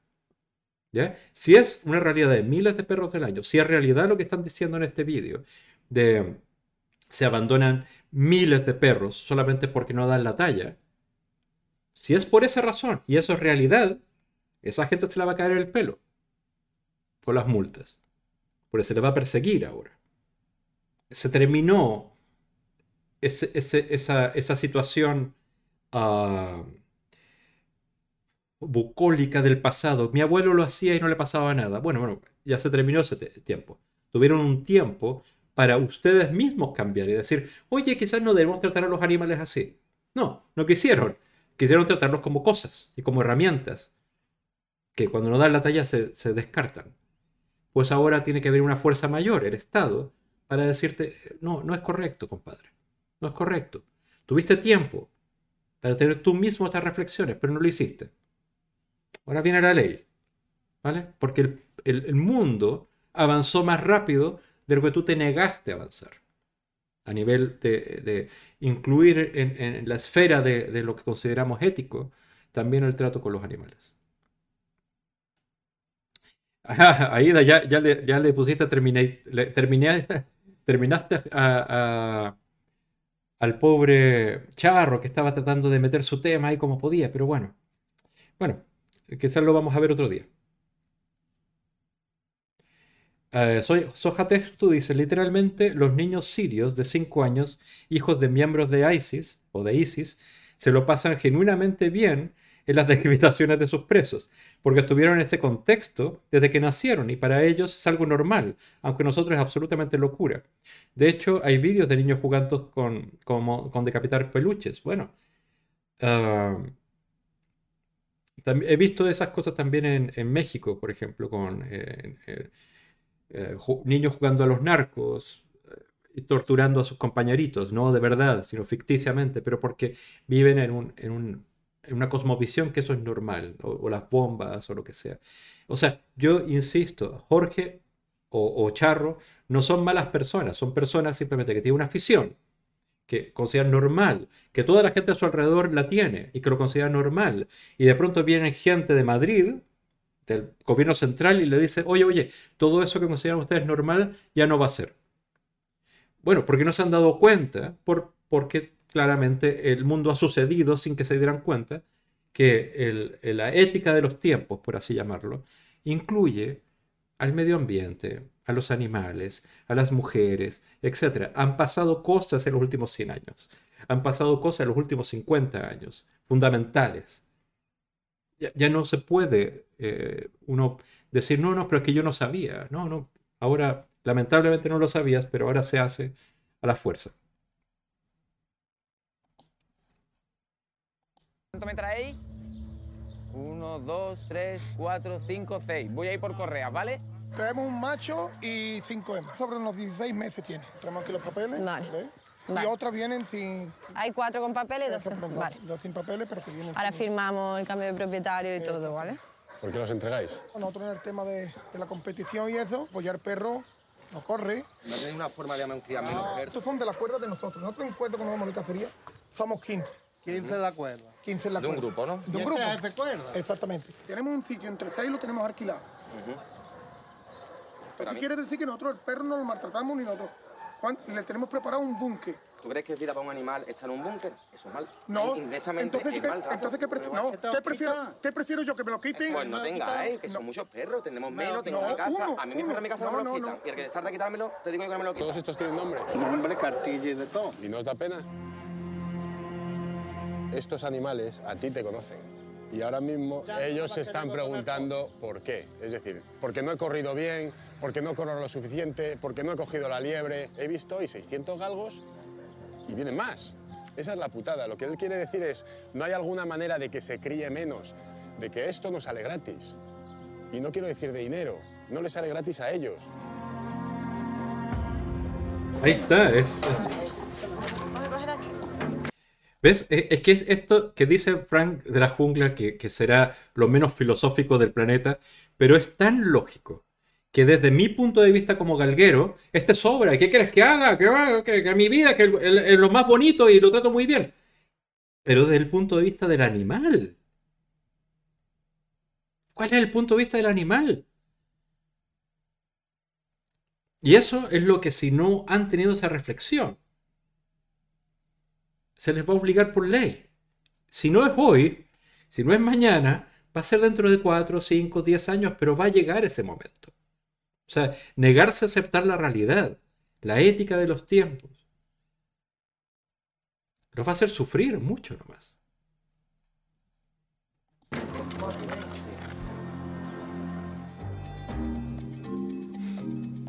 ¿Cuánto tiempo llevas tú aquí? Yo aquí voy a hacer tres años. ¿Y qué es lo más bestia que has visto que te ha llegado? Lauren, ¿vale? Que era, era un animal que estaba en un saco, al sol, a la lluvia, y lo único que tenía era un trozo de pan y agua. Cuando llegamos, lo único que movía era un poco la cabeza. Y el animal, después de un año y medio o así, conseguimos que andara, se adoptó. Está en Italia. Se lo llevaron para Italia. Sí, la adoptante es la presidenta de, de nuestra asociación en Italia. ¿Has visto el nombre que le hemos puesto, Fran? Sí. Qué pena, tío, qué pena.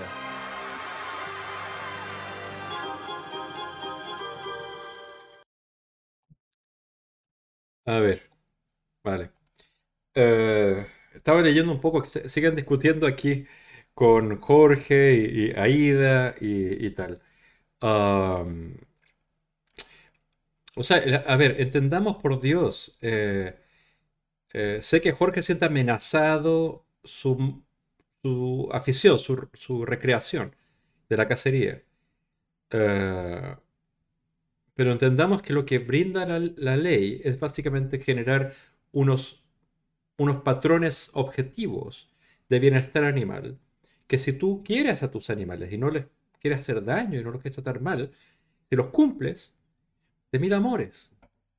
Pero si no los quieres tratar bien, porque los patrones de, bienestar son aquellos, ¿no? no son lo que se me ocurrió o lo que se me ocurrió mi abuelo o un amigo me dijo o lo vi por televisión. No, estos son claramente esto, este y este y este. Eh, el tamaño de los cheniles, la atención veterinaria, bla, bla, bla, bla. Si se cumple eso, no se está prohibiendo la caza. Se está aumentando la protección de los perros. Eh, que, vas a tener que esterilizarlos. Que vas a tener que gastarte tu dinero para tener un chenil mejor. Que quizás si lo abandonas o, lo, lo descartas, tienes que pagar una multa. Quizás quedas inhabilitado para tener animales y te los quiten. Si es que cometes delitos de, maltrato animal, etc. Pero eso va a haber una ley. Que hasta el momento no había nada. O sea, no, es que había otra ley menos dura. Es que no había. O sea, has vivido durante toda tu vida en, un área sin ley, por así decirlo. Y ahora va a haber unas normas claro que molesta. O sea, si, a mí me, me, dicen, oye, oye, tú has vivido 20 años eh, entendiendo que así es la vida, pero ahora vas a tener que hacer tal otra. Me molesta al principio. Igual como cuando se prohibió, por ejemplo, fumar en los bares, ¿te acuerdas? Se prohibió fumar con los bares y la gente protestaba y hacía, no, quedadas en las plazas para fumar porque protestaban y, se aclamaba lo mismo, libertad, mi libertad, la tiranía. Nadie fuma ahora los pares. Y tan tan. Y tan tan. Y ahora van a aumentar también el tema de, fumar. Tampoco se va a fumar en público, es la normativa que se va a votar ahora. Y tan tan. La gente se adapta. La gente se adapta.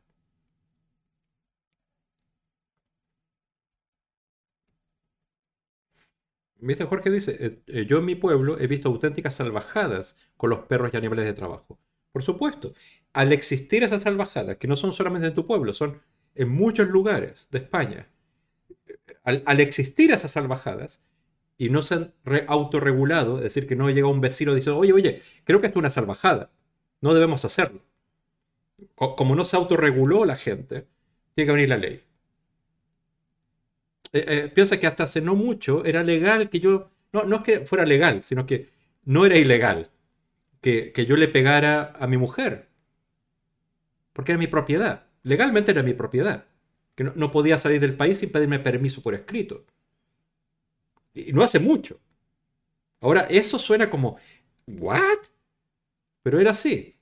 O sea, básicamente estamos viviendo ese mismo tiempo, pero con los perros. Para que no sucedan más esas salvajadas y que las cometa, hay que pagar. No solo de dinero, sino también eh, inhabilitación y todo esto. Mm. Soja texto dice, se puede intentar por lo menos.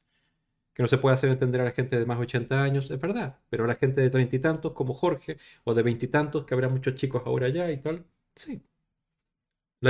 Lauli Luli Luli Lali Luli dice, ya, es que es muy fuerte que pataleen porque se les ha, vaya a cohibir hacer cosas que son objetivamente cero éticas.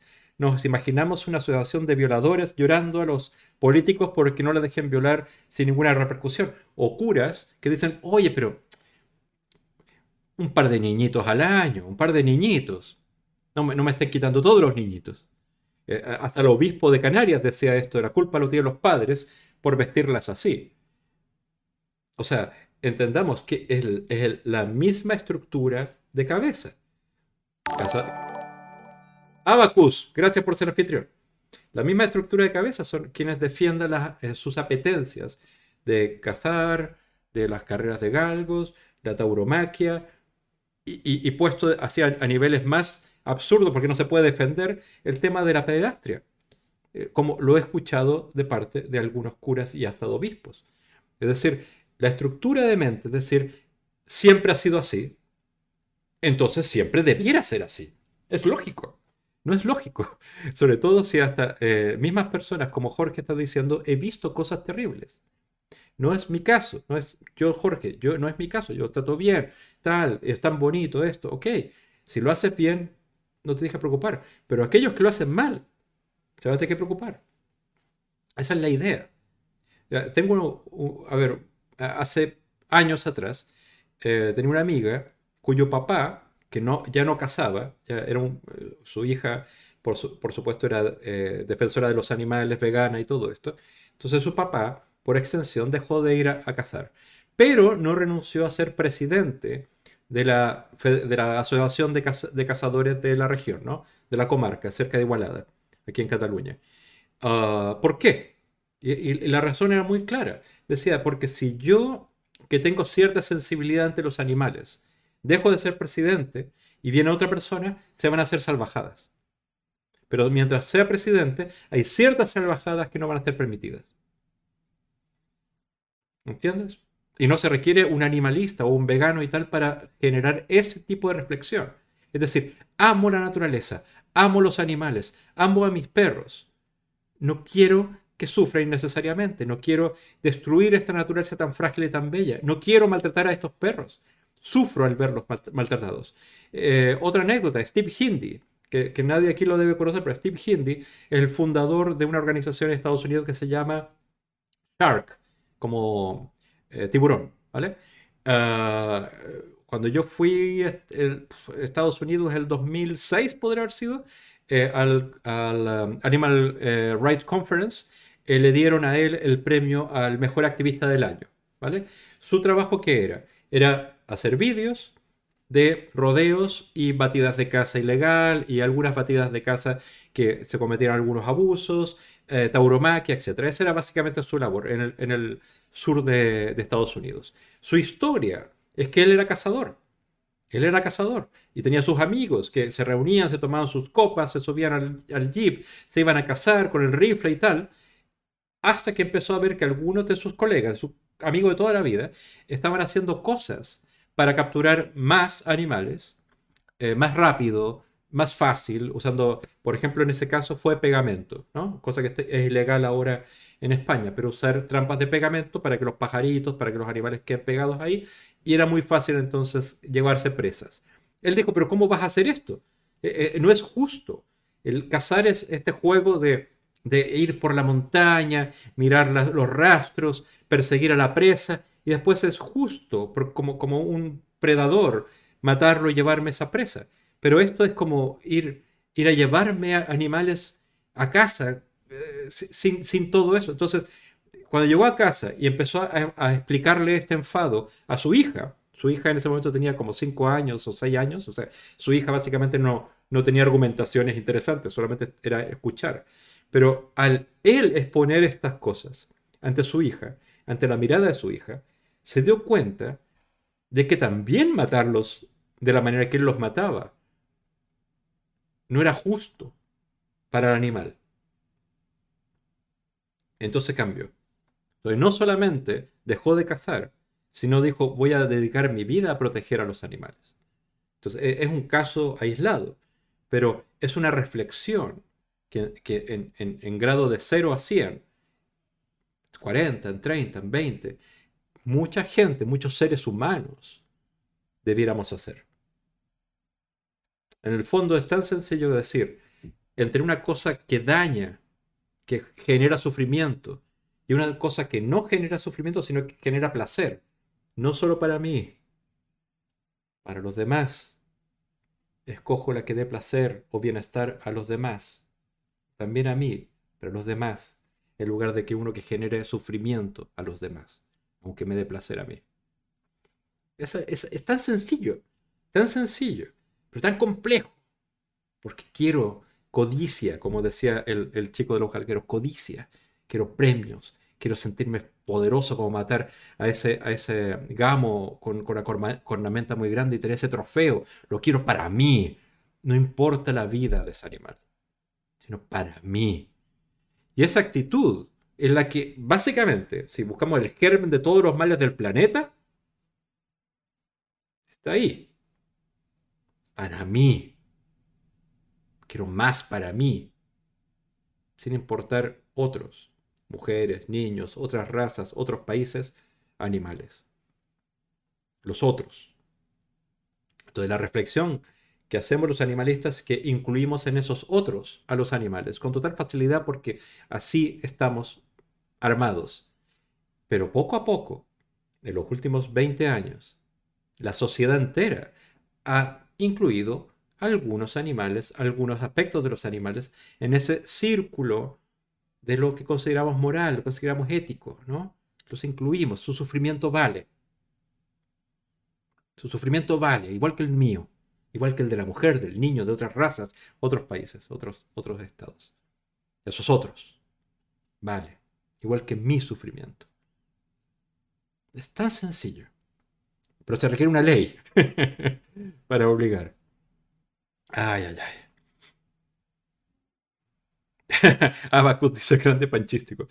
Pero bueno, Jaime, lo que, lo que decían hace un tiempo, que te reciban en un pueblo tus amigos como un héroe. Es eso. O sea, eh, eh, todos aquí hemos visto los vídeos, ¿no? De, de Tordesillas, cuando eh, se mataba al toro y después se llevaba en hombros al vencedor que iba con una lanza con los testículos del toro en la lanza. Esa escena no es terrible, no, no, no, no es como un retrato de lo peor de nosotros. Festejar eso, igual como sacar a, hombros al torero cuando tuvo una faena, etc. E, ese tipo de, cosas me, me preocupa, me preocupa, porque no sé, cuando Einstein hizo todas las teorías que hizo, no creo que lo hayan celebrado de esa manera. Aplausos y premios y, becas para seguir estudiando y más y qué sé yo, y prestigio, ok, porque se lo ganó. Pero eh, yo, yo, no sé, eh, es como el fútbol, por ejemplo, en el fútbol si, si, si eh, ese jugador X de, un equipo que yo me pongo la camiseta gana, siento que yo gané también. Aunque no tengo nada que ver, yo no, recibo nada de, dinero o, de, prestigio solo porque ese metió un gol y yo más, básicamente llevo sus colores. Creo que la mayor cantidad de gente siente eso, siente cuando eh, un torero vence o cuando un vecino o un amigo eh, logra cualquier meta, incluso de esta categoría, de haber destruido un poco del planeta, haber acabado con un poco de la belleza que hay en el planeta, lo festejo. Y después nos vamos a beber y tal. O sea, yo me imagino, pero esto ya es mi imaginación, que si salen a fotografiar naturaleza, y, lo que pasa con los ornitólogos, ¿no? con la gente que le gusta ver eh, pájaros, y, después van al bar a mostrarse las fotos que sacaron. Y mira lo que conseguí y tal. O, los buleteros, los que van a buscar setas, que van y después de eso hacen la repartición y la limpieza de las setas. Y, esas situaciones son fantásticas. Pero hay múltiples situaciones que pueden darnos ese mismo regocijo, de sentirnos bien con nuestros amigos. No solamente yendo a cazar o trayendo una cornamenta o un saco de, conejos o de peces o, lo que sea, ¿no?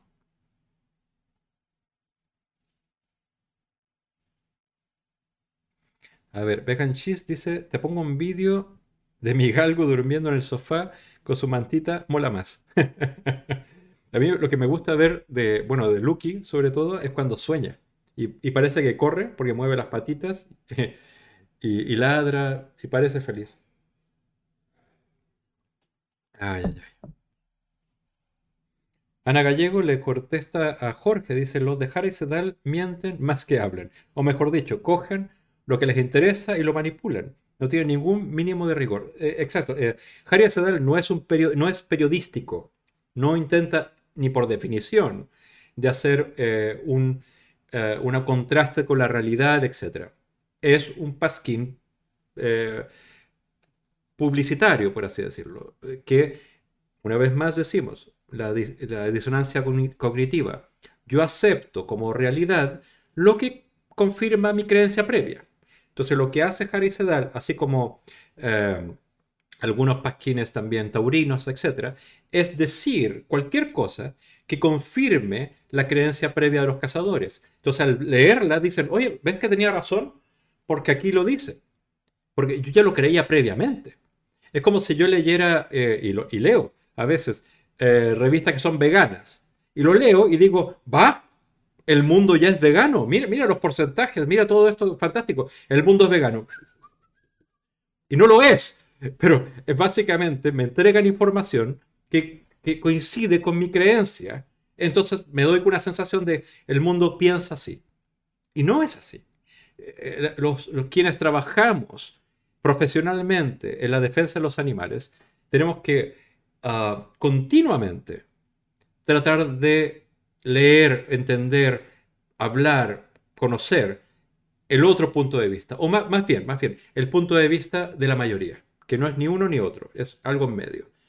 Porque así simplemente podemos entender cuál es e, ese otro al que hay que comunicar, que no es ni el vegano, que no es el cazador, es ese otro.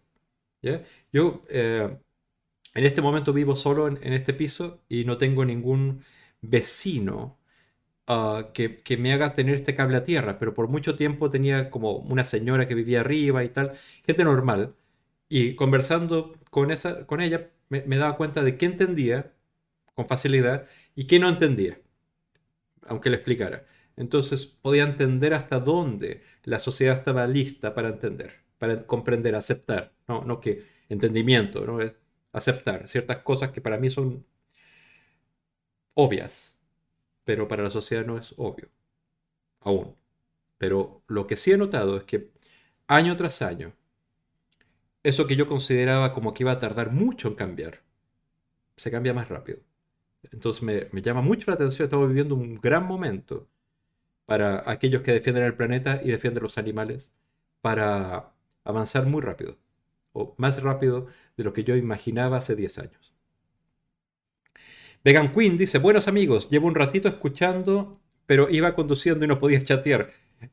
Ya supongo que quedará poquito. Mira, es que casi llevamos ya dos horas hablando y ya es como hora para que eh, a Spanish Omelette coma, porque estaba cocinando, me imagino, y que todos tendrán un poquitito de, hambre. Yo tenía ganas de hablar e, eso, por un lado lo de la Unión Europea, que vamos a ver cómo, cómo funciona, voy a leerlo más para hacer una propuesta y tal, y quería mostrar estos vídeos porque son sacados, excepto de Wild eh, Frank, el eh, Frank de la jungla, que ya es un reportaje de su estilo, pero básicamente son vídeos sacados de prensa, normales, sin, sin lo que llamaría un propósito ideológico ni de defensa de la cacería, ni en contra de la cacería, sino esto, esto sucede. Y las cosas que salen ahí son interesantes. ¿ya? Sobre todo las imágenes de los, de los galgos entrenados con eh, coches a motor, etcétera, etcétera. Ya, ya lo vieron, pero era interesante para mí compartirlo con ustedes y conversar acerca de ello. Es decir, nos quedemos un ratito más, un ratito más. La, la dice, la pregunta es simple. No te digo qué hacer, ni, ni para qué. ¿Matar está bien o está mal? Es que eh, esta es una reflexión eh, interesante la que hace Laulilu. Eh, se, lo está haciendo a Jorge, me imagino. ¿ya? en el fondo, desde el punto de vista, y ya lo hemos hablado en este canal, porque mi punto de vista, la filosofía que yo considero la más cercana a mi creencia, es la utilitarista. En el fondo, estamos en el mundo para disminuir significativamente el sufrimiento de los demás, de la mayor cantidad de, personas y, de seres, y aumentar al máximo eh, los estados de bienestar, digamos, de la mayoría de seres del planeta, animales y humanos. Esa es mi forma de verlo. La vida o la muerte no son necesariamente un problema, porque todos, la única cosa que tenemos segura es que vamos a morir. La vida y la muerte no es necesariamente un problema. El problema es el sufrimiento. Y el sufrimiento que, tienen los animales eh, silvestres y el sufrimiento que tienen ah, los perros, que son utilizados como herramientas para cazar. Entonces, la, pregunta que hace la Ulilú es válida, pero yo creo que debería ser, ¿disfrutas matando? ¿O por qué disfrutas matando? Porque eso es más cruel, eso, eso es más sádico.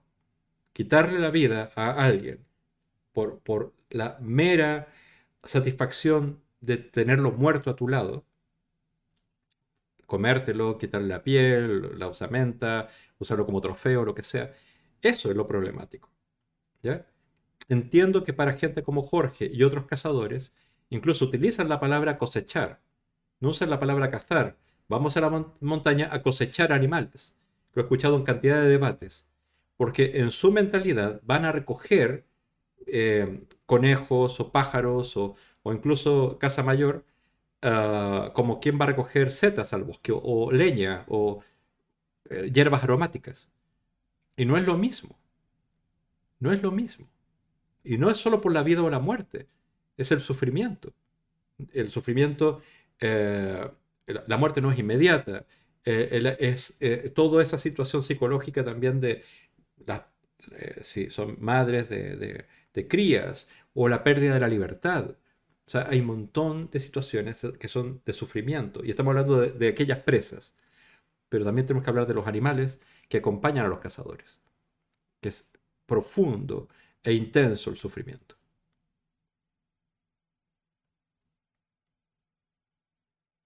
Y la Ulilululu responde de nuevo a la falacia del, carnívoro, de la presa y todo eso. Ah, le, responde a Jorge, me, imagino. Pero, pero eso ya lo hemos respondido aquí en otras ocasiones y lo ha escuchado perfectamente Jorge. Ay, Dios mío. Ya, ya, se, ya se armó el show de Jorge con la Ulirulilu. Mira, el, el, problema es que eh, Laura está pidiéndole a Jorge que argumente eh, con, opinión en algo que su opinión está claro. Los animales se cosechan, eh, los perros los trato bien, ah, me la paso bien en el monte porque no hay nada más bonito que verlos correr. Y, hay una serie de cosas que son reales para él porque es su opinión, es su, creencia. Nuestra creencia, como, como bien la estás poniendo la Ulilulilu, es, eh, es otra, completamente son, son opuestas. Es, es muy difícil que, que, ambas maneras de ver el mundo puedan coincidir. Por eso es necesaria una norma. En el fondo, no, no, va a satisfacer nunca al cazador y no va a satisfacer nunca al animalista, que quisiéramos que no se casara. Entonces, la norma nos ayuda a ponernos de acuerdo, ya, ya que no nos somos capaces de ponernos de acuerdo, porque en el fondo, para mí, como insisto, yo veo un jabalí, yo me encontré un jabalí acá en, eh, en Cerdañola cuando he ido a caminar y, digo, me encuentro enfrente de la muerte, ¿no? Porque está el, jabalí ahí, el jabalí tiene más miedo que yo, ah, y si le demuestras que no eres eh, amenaza, se va. He visto conejos, he visto, una vez vi un ciervo, aquí no, eh, en otro lugar. Ah, y no hay cosa más linda. No hay cosa más linda que ir por, por la montaña y escuchar los pájaros y ningún disparo. Es, eh, es bellísimo. Pero entiendo que para otras personas es diferente. Y por eso creo que necesitamos una norma para ponernos de acuerdo. ¿Mm? Eso es lo que yo creo.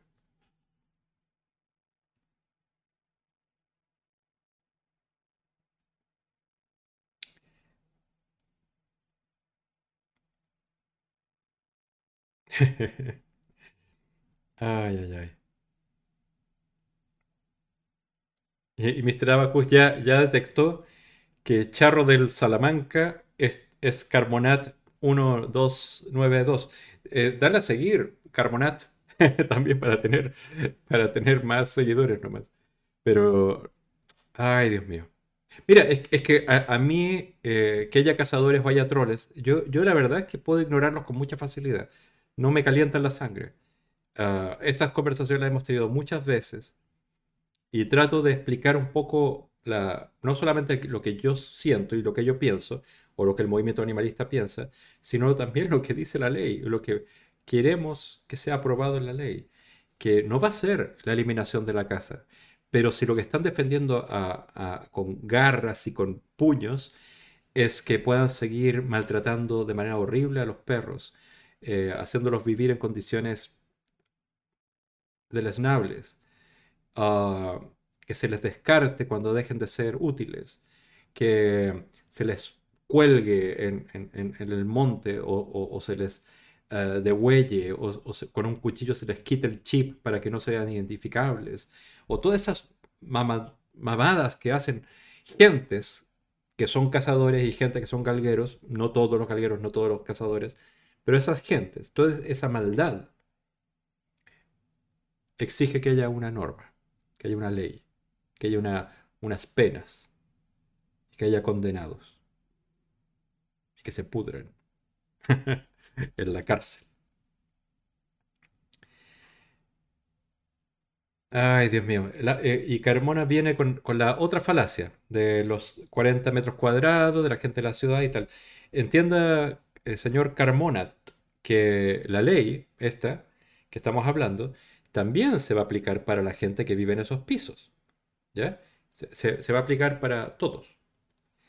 Ah, entonces, si aquellos urbanitas están tratando mal a sus perros, ah, por las condiciones en que viven o tal, tal, también se va a aplicar la ley, la misma norma.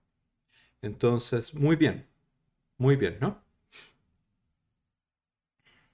Además, eh, entiende, eh, no, este no es Jorge, es el otro. la ley no la están creando animalistas.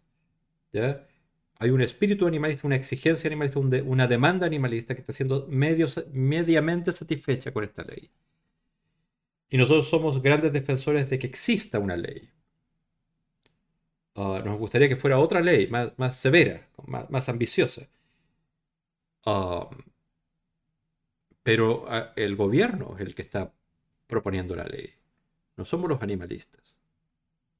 Y, está impulsado por los abusos y el maltrato que gente como ustedes, cazadores, no, quizás ustedes individualmente no lo han hecho, pero han sido testigos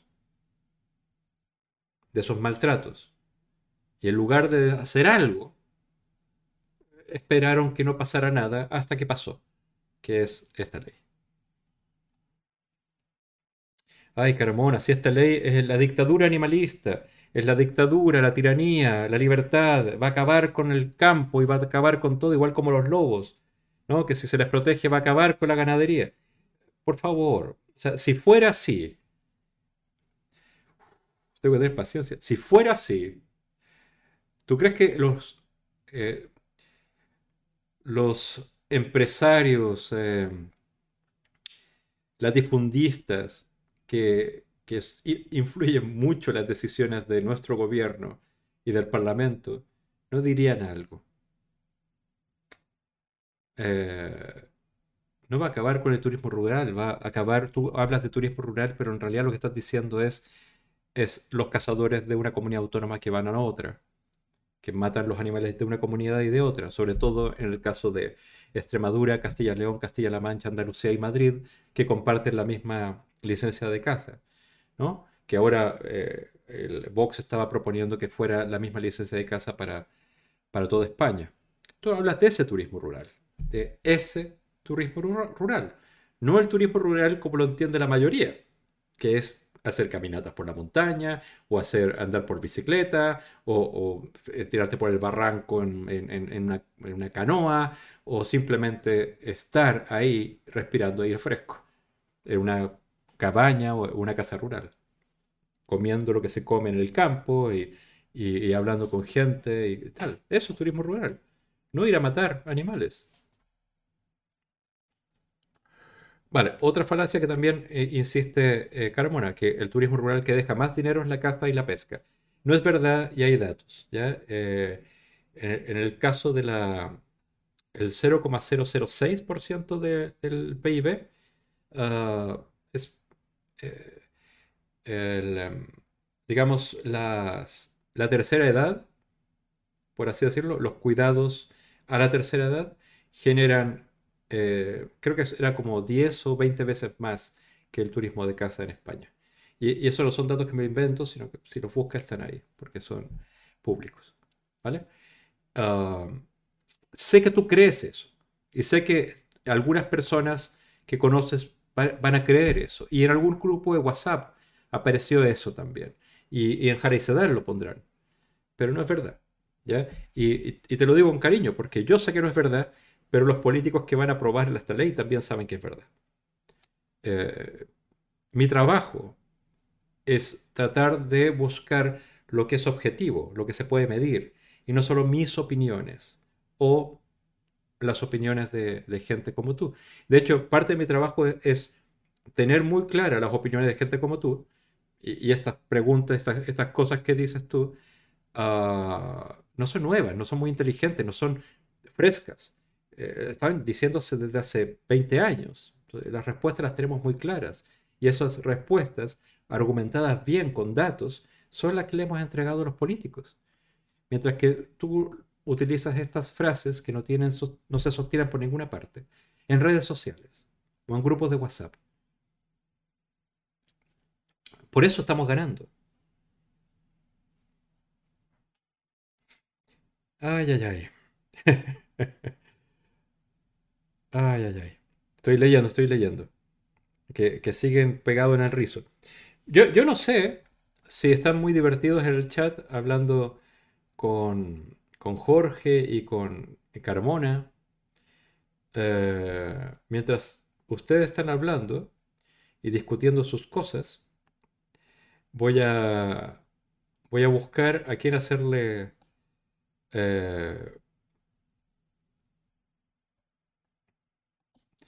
eh, a quién hacerle raid para cerrar este. O sea, no lo voy a cerrar ahora mismo, estoy, estoy hablando todavía.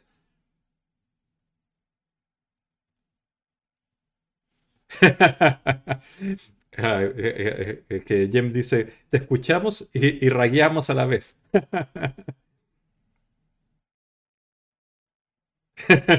y, Laura, la, la también dice que se ríe mucho leyéndole la, la verdad a, los cazadores. Sí, sí. Es que eh, te digo, el primer día que vino eh, Jorge, yo me disculpé porque tenía una entrevista ese día.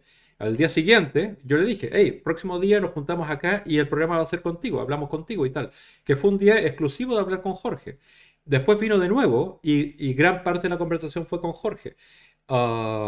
pero no estoy dispuesto, no, sé cómo me lo pongo, no estoy dispuesto a transformar cada uno de los streaming en responderle a Jorge y a otros cazadores que se pongan acá.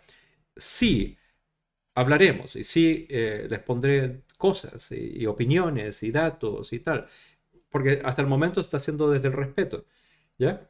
Eh, pero, pero no estoy dispuesto a ser monotemático siempre, ni que todo sea eh, respuesta a troles como Charro o, quien sea, ¿vale? Además, le tengo cierto cariño a Jorge, ¿ya? Creo que ha expuesto su postura, la entiendo, eh, y también se ha comportado con mucha eh, cortesía. ¿Ya? En fin. A ver, estoy buscando. Estoy buscando. No sé si ustedes tienen alguien que.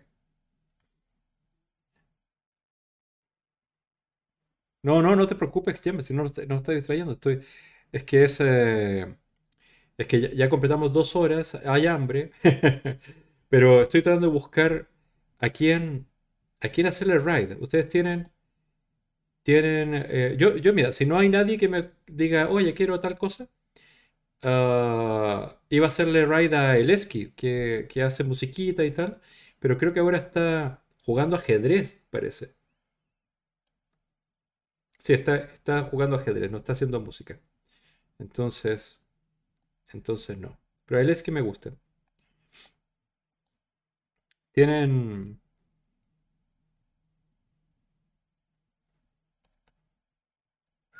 Estoy mirando, estoy buscando, estoy buscando.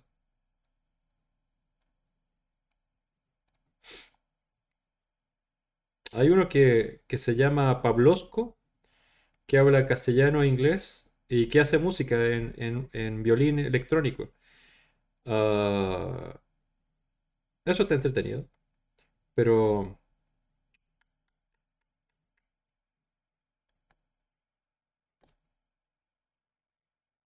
¿Alguna otra cosa? ¿Me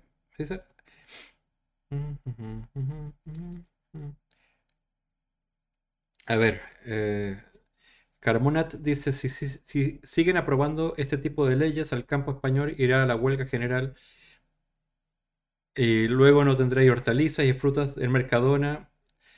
Ay, Dios mío. Eso no, no va a suceder así. De hecho, eh, si hacen eso, se arriesgan a no seguir recibiendo eh, las subvenciones de, la política agraria común. Entonces, no creo que lo hagan. Todo el campo se mantiene por, subvenciones agrarias. No, tiene que ver con la cacería. Sojatexto dice, al final con lo que me quedo es que opináis cosas, pero ni siquiera sabéis por qué concretamente. Decís cosas como lo del turismo, pero no sois capaces de darle ni una fuente. hay que aprender a no opinar de lo que no se tiene ni un mínimo de conocimiento real y tratar de seguir investigando. Yo cambio de opinión constantemente dándome cuenta que no tenía razón en varios temas después de investigar un poco. Sí, de, hecho, la opinión es, una de las formas más pobres de conocimiento, digamos, porque cambia, ¿entiendes? Eh, y sobre todo si lo contrastas con datos, cambia porque no se sostiene. Entonces, eh, distinto a decir yo creo en Dios o no creo en Dios, no hay datos. Eso es pura y mera creencia. Y se, sostiene por eso, y no, no, hace daño a nadie. Otra cosa es decir que, el mundo rural se va a acabar si no hay cacería. Que, insisto, la ley no prohíbe la caza, ¿ok? Solo protege a los perros, ¿ok? Si el mundo rural se va a, la huelga general y no hay hortalizas, ¿por qué van a proteger a los perros? Pues mira, compramos las hortalizas de otro país. ay, ay, ay. Y, y Petacuac dice, todos los cazadores soy humoristas. es la primera vez que participa el chat. Yo creo que estaba con los, con los dedos calientes de, meterse en la conversación. ¿No? Ay, ay, ay.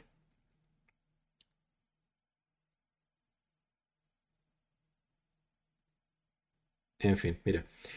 A ver, voy a buscar voy a buscar, voy a buscar, voy a buscar dónde irnos, porque si, si me guío por mis gustos, voy a, al Yo te alucino. Ah, yo pensaba que, estaba, mirando una... Ah, hay una que se llama Verónica, que, que, el nombre de lo que está transmitiendo es eh, House Tour y crisis energética. ¿Está hablando de crisis energética? No, no sé. Oye, me está, me está costando esto de, de encontrar a, a quién hacerle ride. O sea, yo creo que voy a hacerle el esqui solo porque me cae bien. ¿Vale? Y el no está haciendo música en este momento. Está jugando ajedrez. No, no. Eh, eh, ajedrez es súper interesante jugarlo pero no es interesante verlo jugar. Eso es lo que yo creo. Sí, Abacus, mañana es streaming de Aida Gascón. Eh, más, pero no mejor porque eso es imposible. ¿Ya? Sí, el esqui, el esqui por puro cariño, ¿no? El esqui por puro cariño. Vamos a el esqui con puro cariño.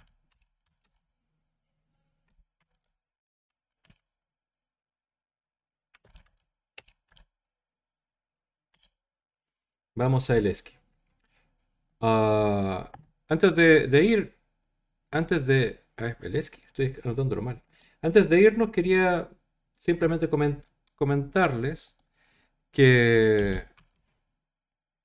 el esqui, vale. Ahí va. Vale. Simplemente decirle muchas gracias, muchas gracias por todo, por estar ahí voy a tratar de buscar una manera de poder comunicar mejor las cosas teniendo en cuenta que va a haber cazadores. Quizás vamos a hacer una conversación eh, centrada en, ellos y en lo que están planteando. Pero es agotador cuando no es la primera ni la segunda ni la quinta vez que respondes a lo mismo y, me da la sensación que, con excepción de Jorge, como que no hay una idea de escuchar. Y yo estoy tratando de poner todo en un plano en que estamos teniendo un diálogo, ¿ya? Y incluso aceptando que ninguna de las dos posiciones va a ser absoluta, sino que la ley, por ejemplo, que estamos hablando, va a llegar a un punto medio, ¿ya? Y sobre todo, insisto, es la protección de los perros que utilizan en la casa. No acabar con la caza, ni con el mundo rural, ni todo eso. Y dicho eso, nos vamos al esquí. Besos.